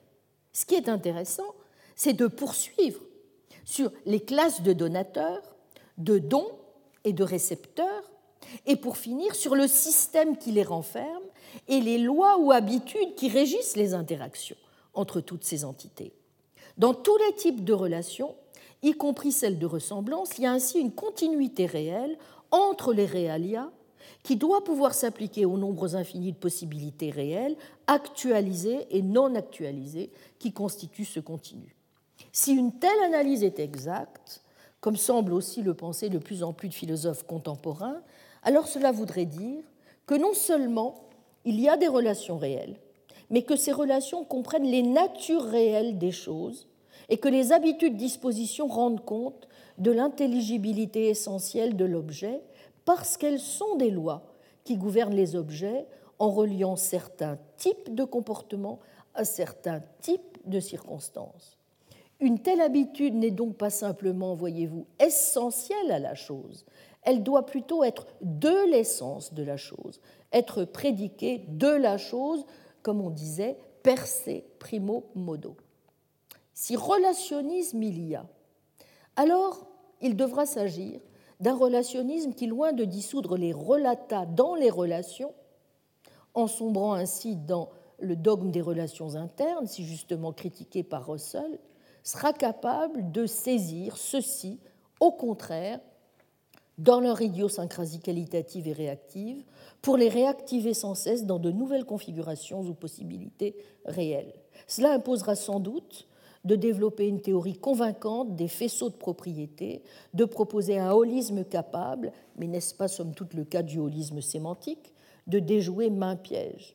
Car il serait, il serait assurément fâcheux de parvenir à éviter tout hyperstructuralisme ou hypostructuralisme pour sombrer aussi vite dans un holisme parfaitement idéaliste. En tout état de cause, il faudra soigneusement clarifier ce point et montrer aussi le rôle exact que jouent respectivement les dispositions et les lois dans l'intelligibilité de la nature. D'où l'hypothèse que j'ai faite que les deux sont requises. Les dispositions trouveraient leur intelligibilité dans la nécessité conditionnelle des lois, mais les lois ne seraient, je le répète, une description vraie du monde que pour autant qu'elles se fondent dans ce que les choses peuvent faire au sens dispositionnel et pas seulement possibiliste du terme. D'où me semble-t-il une conséquence importante. Et j'en viens donc au second point, le genre de causalité requise pour expliquer comment s'exerce le pouvoir causal dans son ensemble, qui n'est peut-être pas celui qui est donné par le modèle de la causalité efficiente. Il faudra en tout cas, sans évidemment rejeter le modèle de la causalité efficiente, réengager, me semble-t-il, une discussion sur la causalité et reprendre la réflexion sur le sens que pourrait avoir aujourd'hui une cause finale capable de spécifier des schémas de comportement généraux que tendra à manifester un objet ou un organisme donné, si du moins nous voulons donner un sens épistémique et non mystique à la liaison elle-même. Ce que certains ont appelé aujourd'hui le problème du fit, ainsi que l'avait proposé en son temps Peirce et que le suggère désormais par exemple Brian Ellis en invoquant la nécessité d'une cause finale ou dit-il intentionnelle.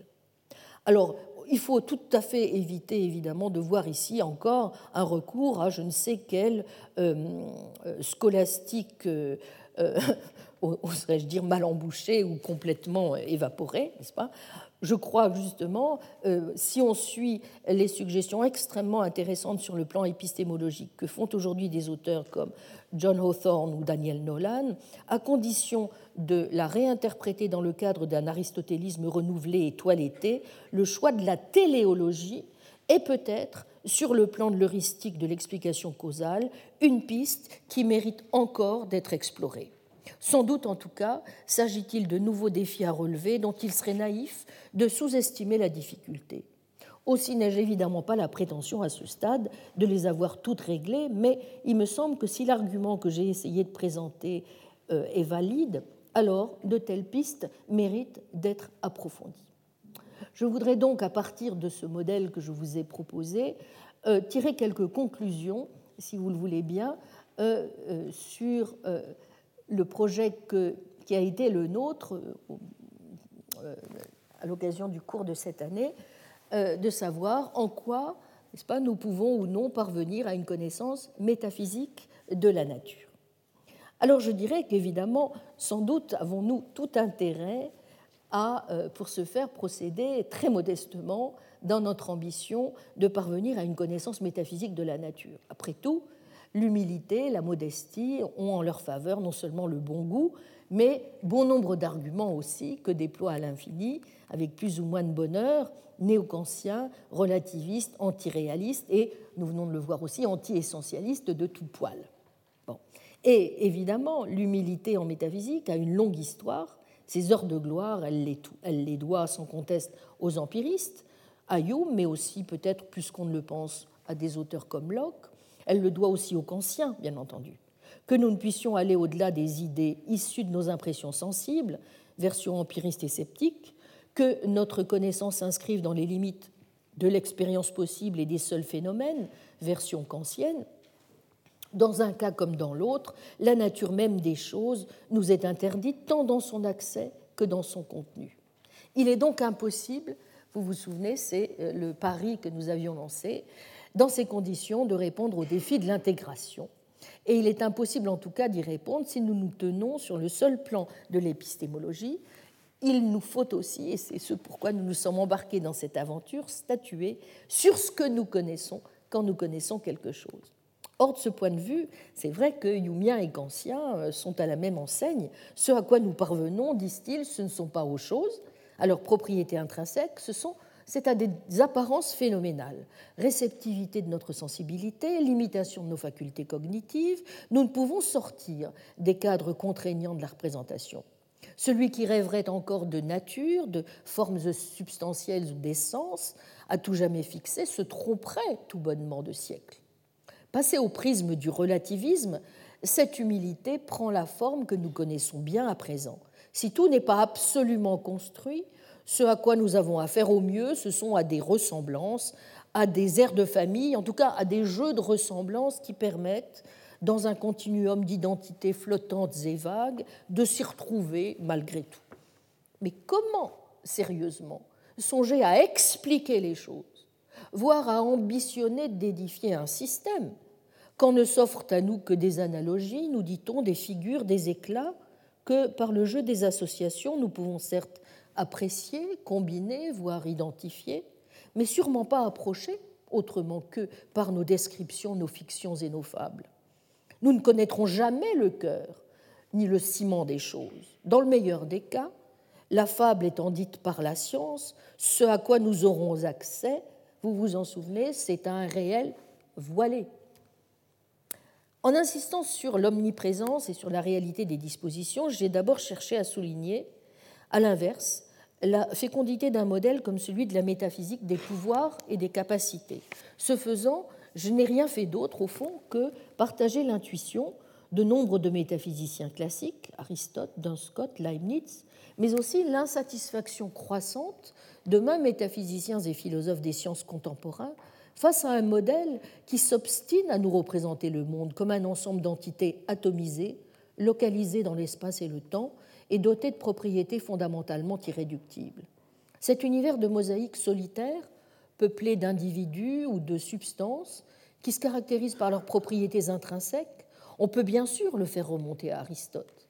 Mais il s'agissait avec lui, vous vous en souvenez, d'un univers, au fond, de forme substantielle dynamique, Passé au crible du, mécanisme, le modèle s'est considérablement dépouillé. Il est resté celui d'un monde d'entités passives, liées entre elles par des relations contingentes, contribuant ainsi à l'âge classique à creuser le fossé entre l'épistémologie et la métaphysique, et à induire, pour finir, l'humilité d'un Kant ou le scepticisme d'un Hume. Aussi n'est-ce pas un hasard si les métaphysiciens contemporains des pouvoirs et des capacités ont pour cible privilégiée au moins autant que le modèle kantien, le modèle humien sous les formes qu'il a prises chez un David Lewis, qui lui aussi, sans y trouver à voit en l'humilité l'attitude qui s'impose. Car de l'humilité kantienne à l'humilité lewisienne, il n'y a, en effet qu'un pas. Les raisons de la première, nous, les connaissons bien à présent. La conscience aiguë, soit de deux classes de choses, les phénomènes connaissables, et les choses en soi inconnaissables, soit de deux formes d'accès épistémique, le seul possible se ramenant à une relation empirique d'affection par les apparences. Mais peut-être aussi selon une lecture plus réaliste de Kant que proposent certains auteurs, par exemple Ray Langton aujourd'hui, la reconnaissance de deux classes de propriétés des choses. Les relationnels, qui seraient donc irréductibles à leur relata, contrairement à ce que pouvait penser un Leibniz, que nous pouvons connaître et les intrinsèques dont la connaissance nous est interdite. L'humilité épistémique de Kant serait donc en ce sens, voyez-vous, mesurée. Notre connaissance est contrainte par une accessibilité limitée. Tout en ignorant la nature des substances et leurs propriétés intrinsèques, nous savons malgré tout qu'il y a des substances indépendantes grâce aux propriétés relationnelles qui sont les leurs et qui nous affectent l'humilité épistémique kantienne aurait donc, pour finir, une portée plus large.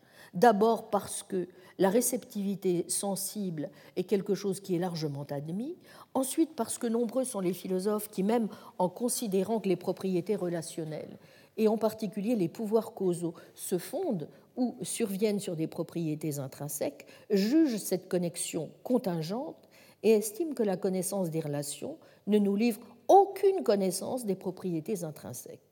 En témoignent ces mots de Frank Jackson au début de son livre De la métaphysique à l'éthique. Voici ce que dit Jackson quand les physiciens nous parlent des propriétés qu'ils tiennent pour fondamentales. Ils nous parlent de ce que font ces propriétés. Cela n'a rien d'accidentel. Nous savons ce que sont les choses essentiellement à travers la manière dont elles nous affectent et à travers nos instruments de mesure. Cela n'implique pas que les propriétés fondamentales de la physique actuelle ou de la physique achevée soient causales et relationnelles.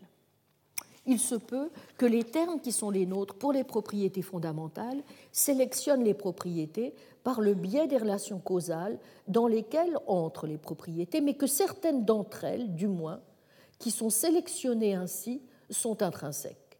Elles ont, pourrait-on dire, des noms relationnels, mais des essences intrinsèques. Mais cela suggère, conclut Jackson, l'idée inconfortable qu'il se pourrait bien que nous ne sachions presque rien de la nature intrinsèque du monde. Nous ne connaissons que sa nature causale et relationnelle. Fin de citation, page 23-24 de l'ouvrage. Ce n'est pas ici, vous le voyez, le relativisme ou l'idéalisme qui conduisent à cette conclusion. Ce qui est plutôt en cause, c'est une certaine conception des liens entre propriétés relationnelles et propriétés intrinsèques. Et c'est encore elle qui incite euh, Lewis à l'humilité. Si une chose, autrement dit, est la base, une autre le pouvoir causal, si le lien entre les deux est contingent, alors nous n'avons pas effectivement accès aux propriétés intrinsèques. Nous sommes en présence d'un je ne sais quoi et nous ne pouvons identifier les propriétés que par le rôle qu'elles occupent. Lewis ne semble pas s'en émouvoir, mais a-t-il raison? Eh bien, je dirais que sur le plan épistémique, peut-être. Il tient les propriétés fondamentales pour des entités simples et non complexes dont il est au fond impossible de dire plus.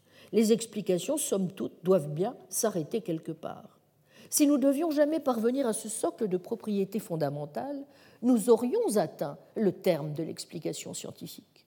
Sans doute ne connaissons-nous pas cette nature simple inanalysable des propriétés fondamentales, identifiables dans ce monde et dans d'autres mondes possibles. Mais nous avons les moyens de les décrire les rôles nomologiques qu'elles occupent. Cette ignorance, au fond, n'a donc rien de dramatique. Soit. Mais il n'est pas sûr qu'on puisse en dire autant sur le plan des conséquences métaphysiques. Admettons en effet comme un fait primitif, n'est-ce pas, cet univers humien, léwissien de propriétés physiques intrinsèques distribués de façon contingente, bien que régulière, en des points de l'espace-temps.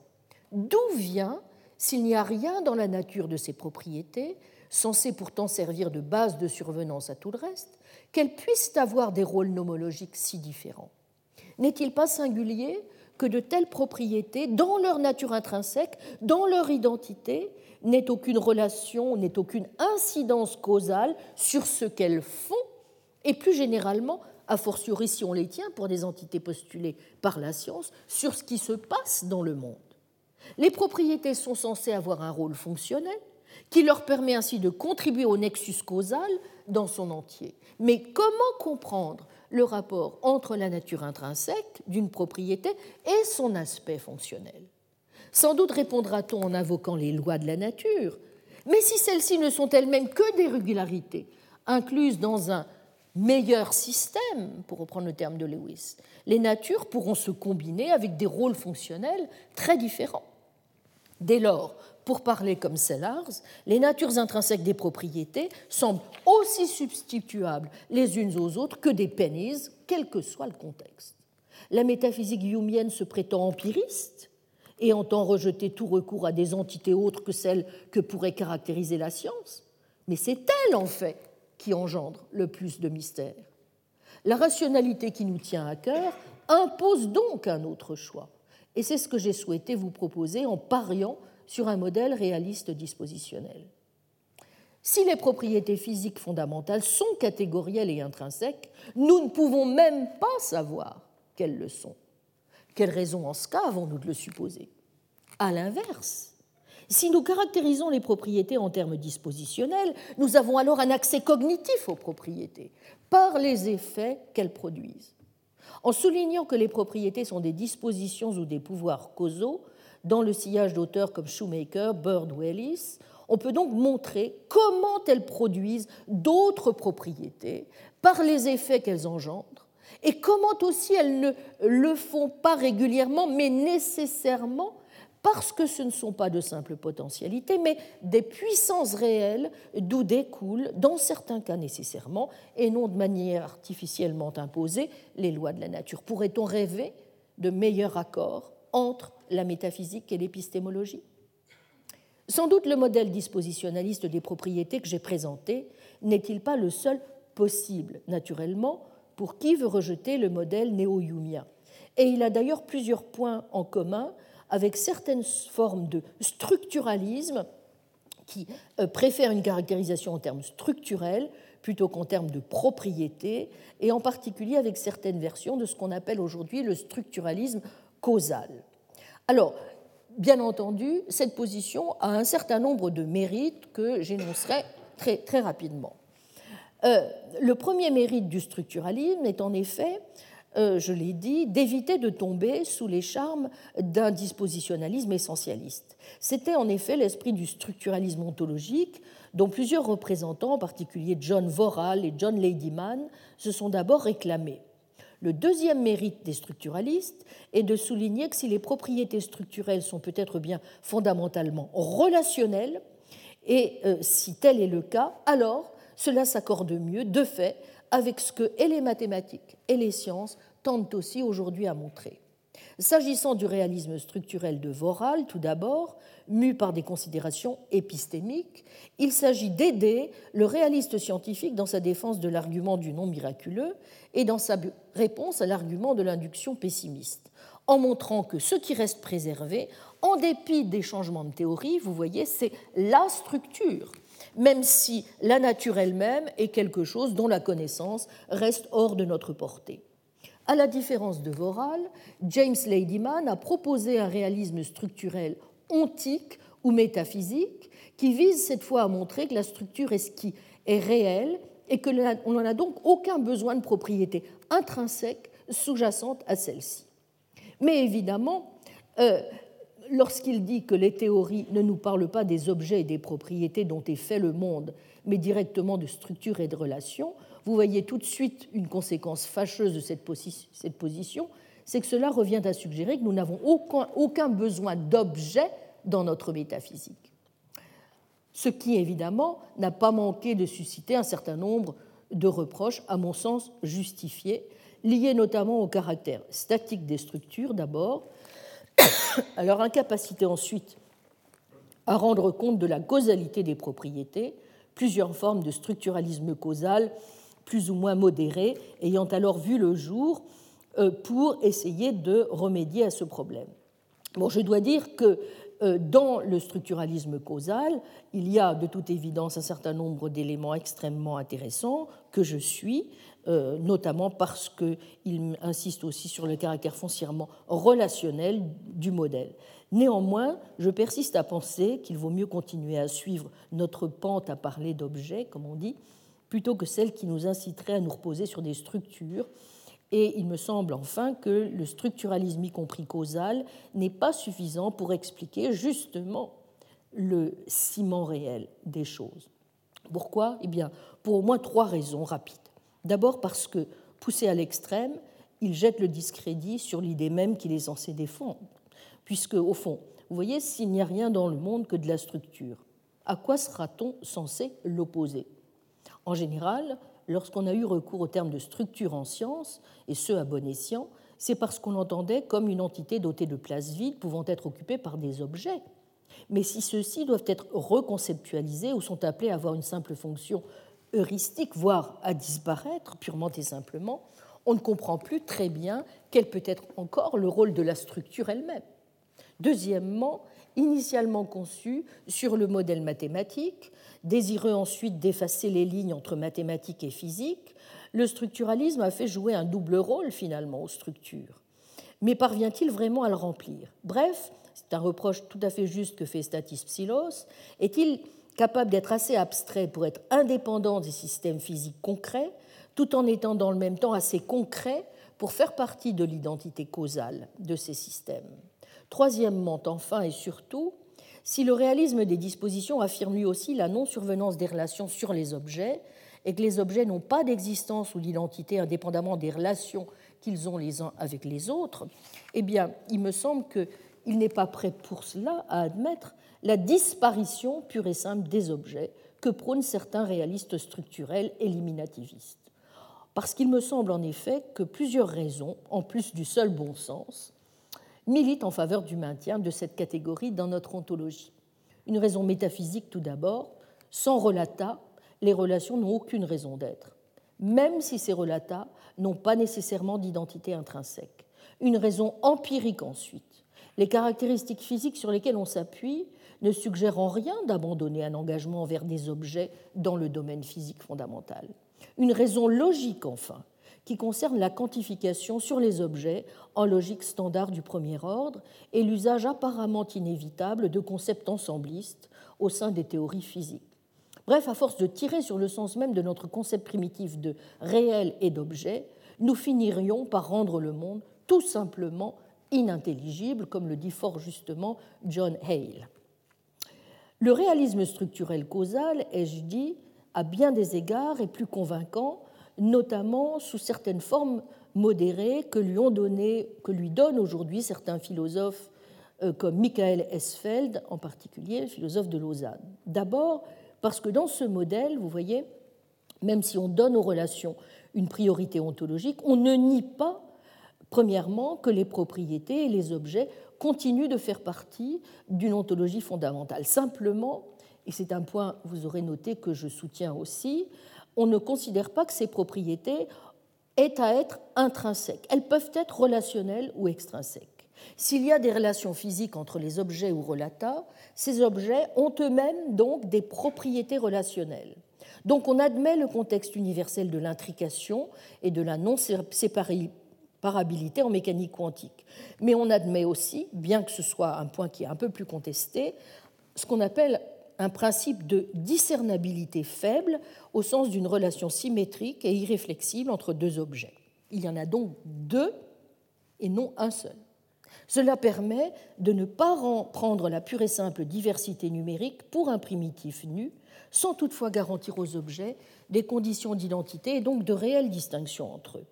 Deuxième mérite malgré tout dans ce modèle du réalisme structurel causal, sur lequel, là encore, je le rejoins, il rappelle l'importance pour les propriétés de leur profil causal. Conscient de la nécessité d'introduire de la modalité dans la structure, le réalisme structurel ontique s'y était essayé, mais sans succès.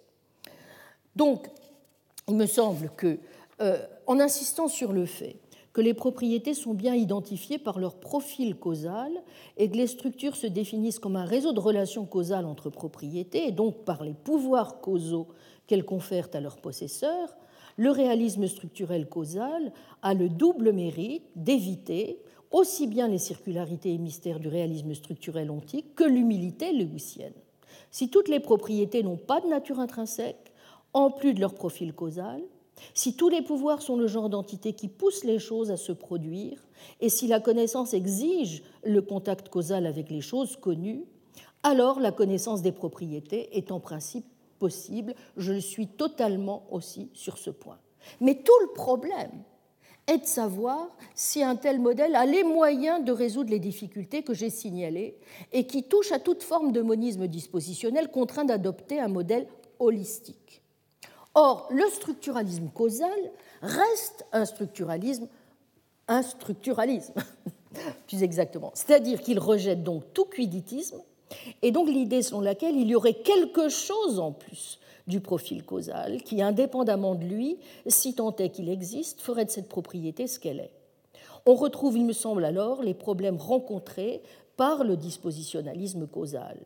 Assurément, si l'identité d'une propriété est fixée par les relations à d'autres propriétés, son existence ne dépend pas ontologiquement ses propriétés.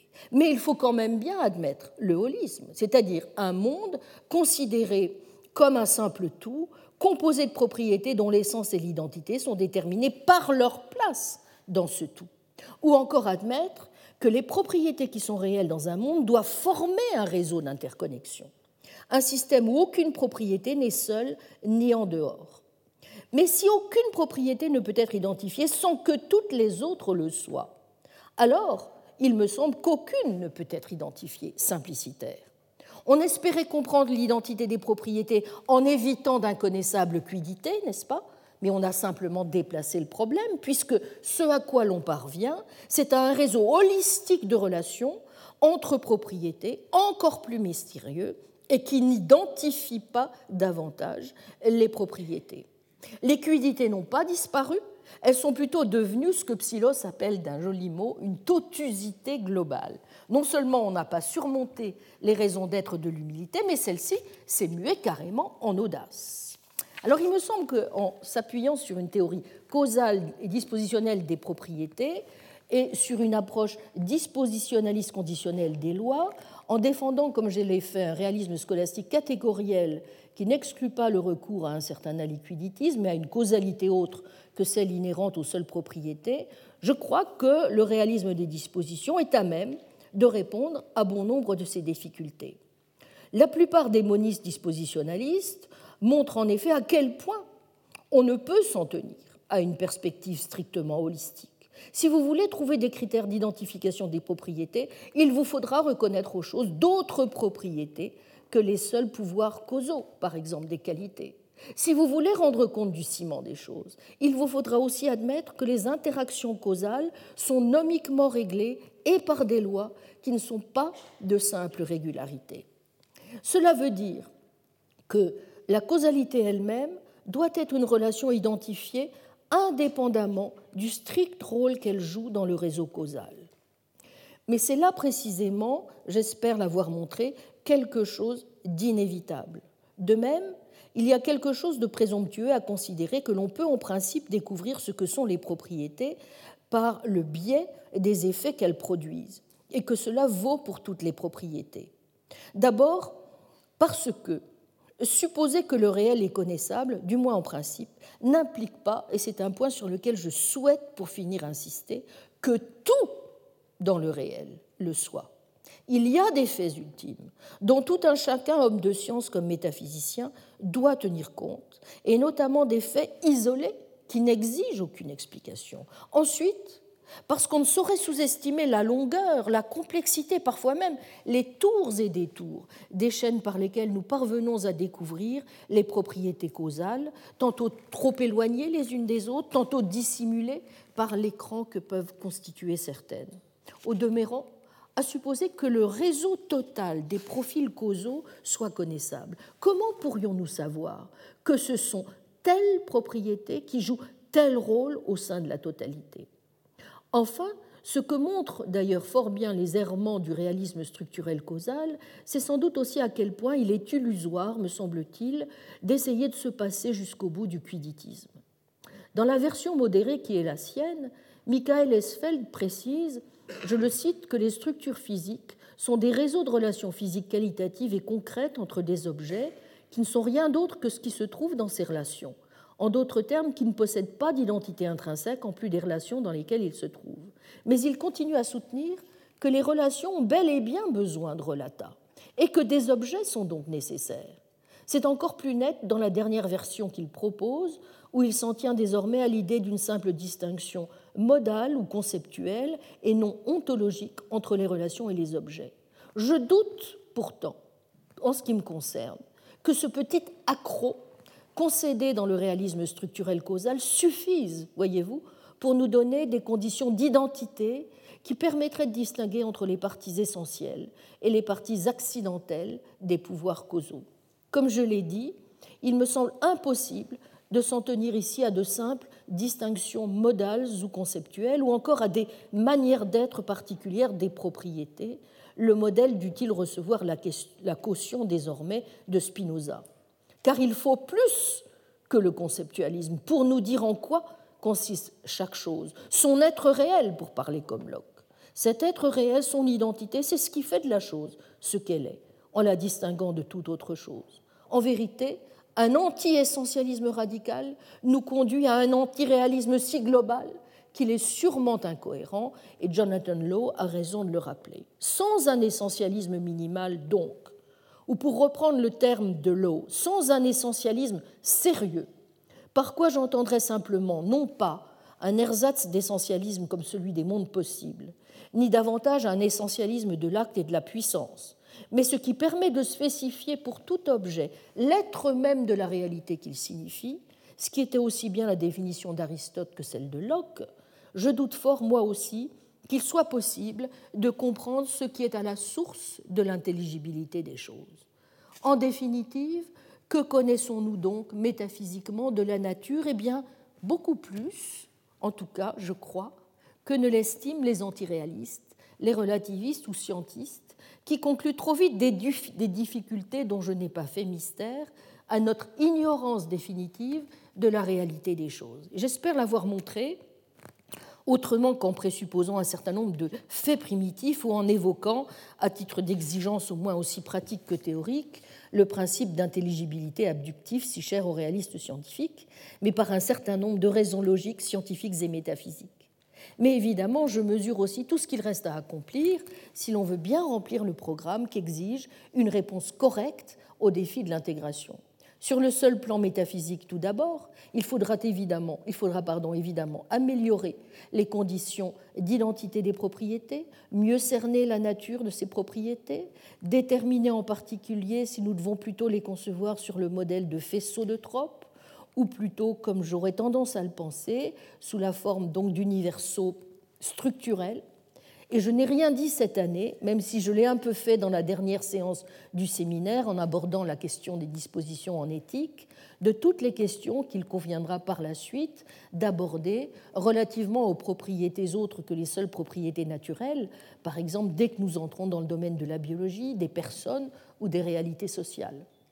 S'agissant enfin de l'aspect plus directement épistémologique du défi de l'intégration, il faut encore naturellement préciser beaucoup plus les contours du modèle de connaissance, qui sera le mieux à même de nous faire parvenir à une connaissance métaphysique. Étant entendu que le modèle du système est caduque, sauf à le penser euh, non sur le mode de l'exposition mais de l'examen, comment construire vraiment l'enquête métaphysique? Comment justifier les croyances qui sont les nôtres en ce domaine? S'il est vrai que toute connaissance métaphysique repose sur une forme minimale de ce que l'on pourrait appeler une connaissance aliquidistique, Comment la justifierons-nous?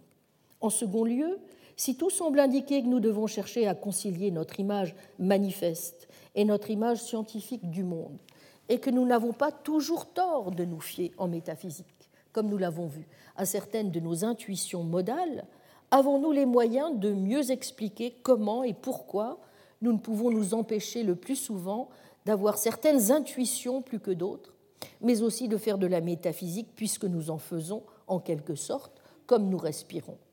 Comme je l'ai dit, il importera ici de mieux utiliser les ressources que nous donnent les sciences de la nature et les sciences de la cognition pour cerner ce possible système de préformation de la raison pure qu'évoquait déjà Kant. Enfin, il est un autre problème de taille qu'il convient d'analyser de près et qui concerne tant les réalistes que les antiréalistes. C'est celui de savoir si et jusqu'où on peut tout simplement naturellement admettre un principe de connaissabilité de toute vérité. Et par exemple, si l'on doit ou non considérer que la vérité et la fausseté s'appliquent à des énoncés qui sont au-delà du domaine du connaissable. Comme on le voit, la tâche qui reste à accomplir est aussi immense qu'exaltante, mais en me plaçant dans une perspective délibérément réaliste et rationaliste, j'espère au moins avoir montré que le réalisme dispositionnel pouvait être un moyen de surmonter l'humilité métaphysique et de nous aider à voir avec optimisme et non sous la forme de ce que le philosophe Barry Stroud a récemment appelé l'insatisfaction de l'engagement métaphysique, la possible connaissance métaphysique de la nature. Je vous remercie. Retrouvez tous les contenus du Collège de France sur www.colège-2-france.fr.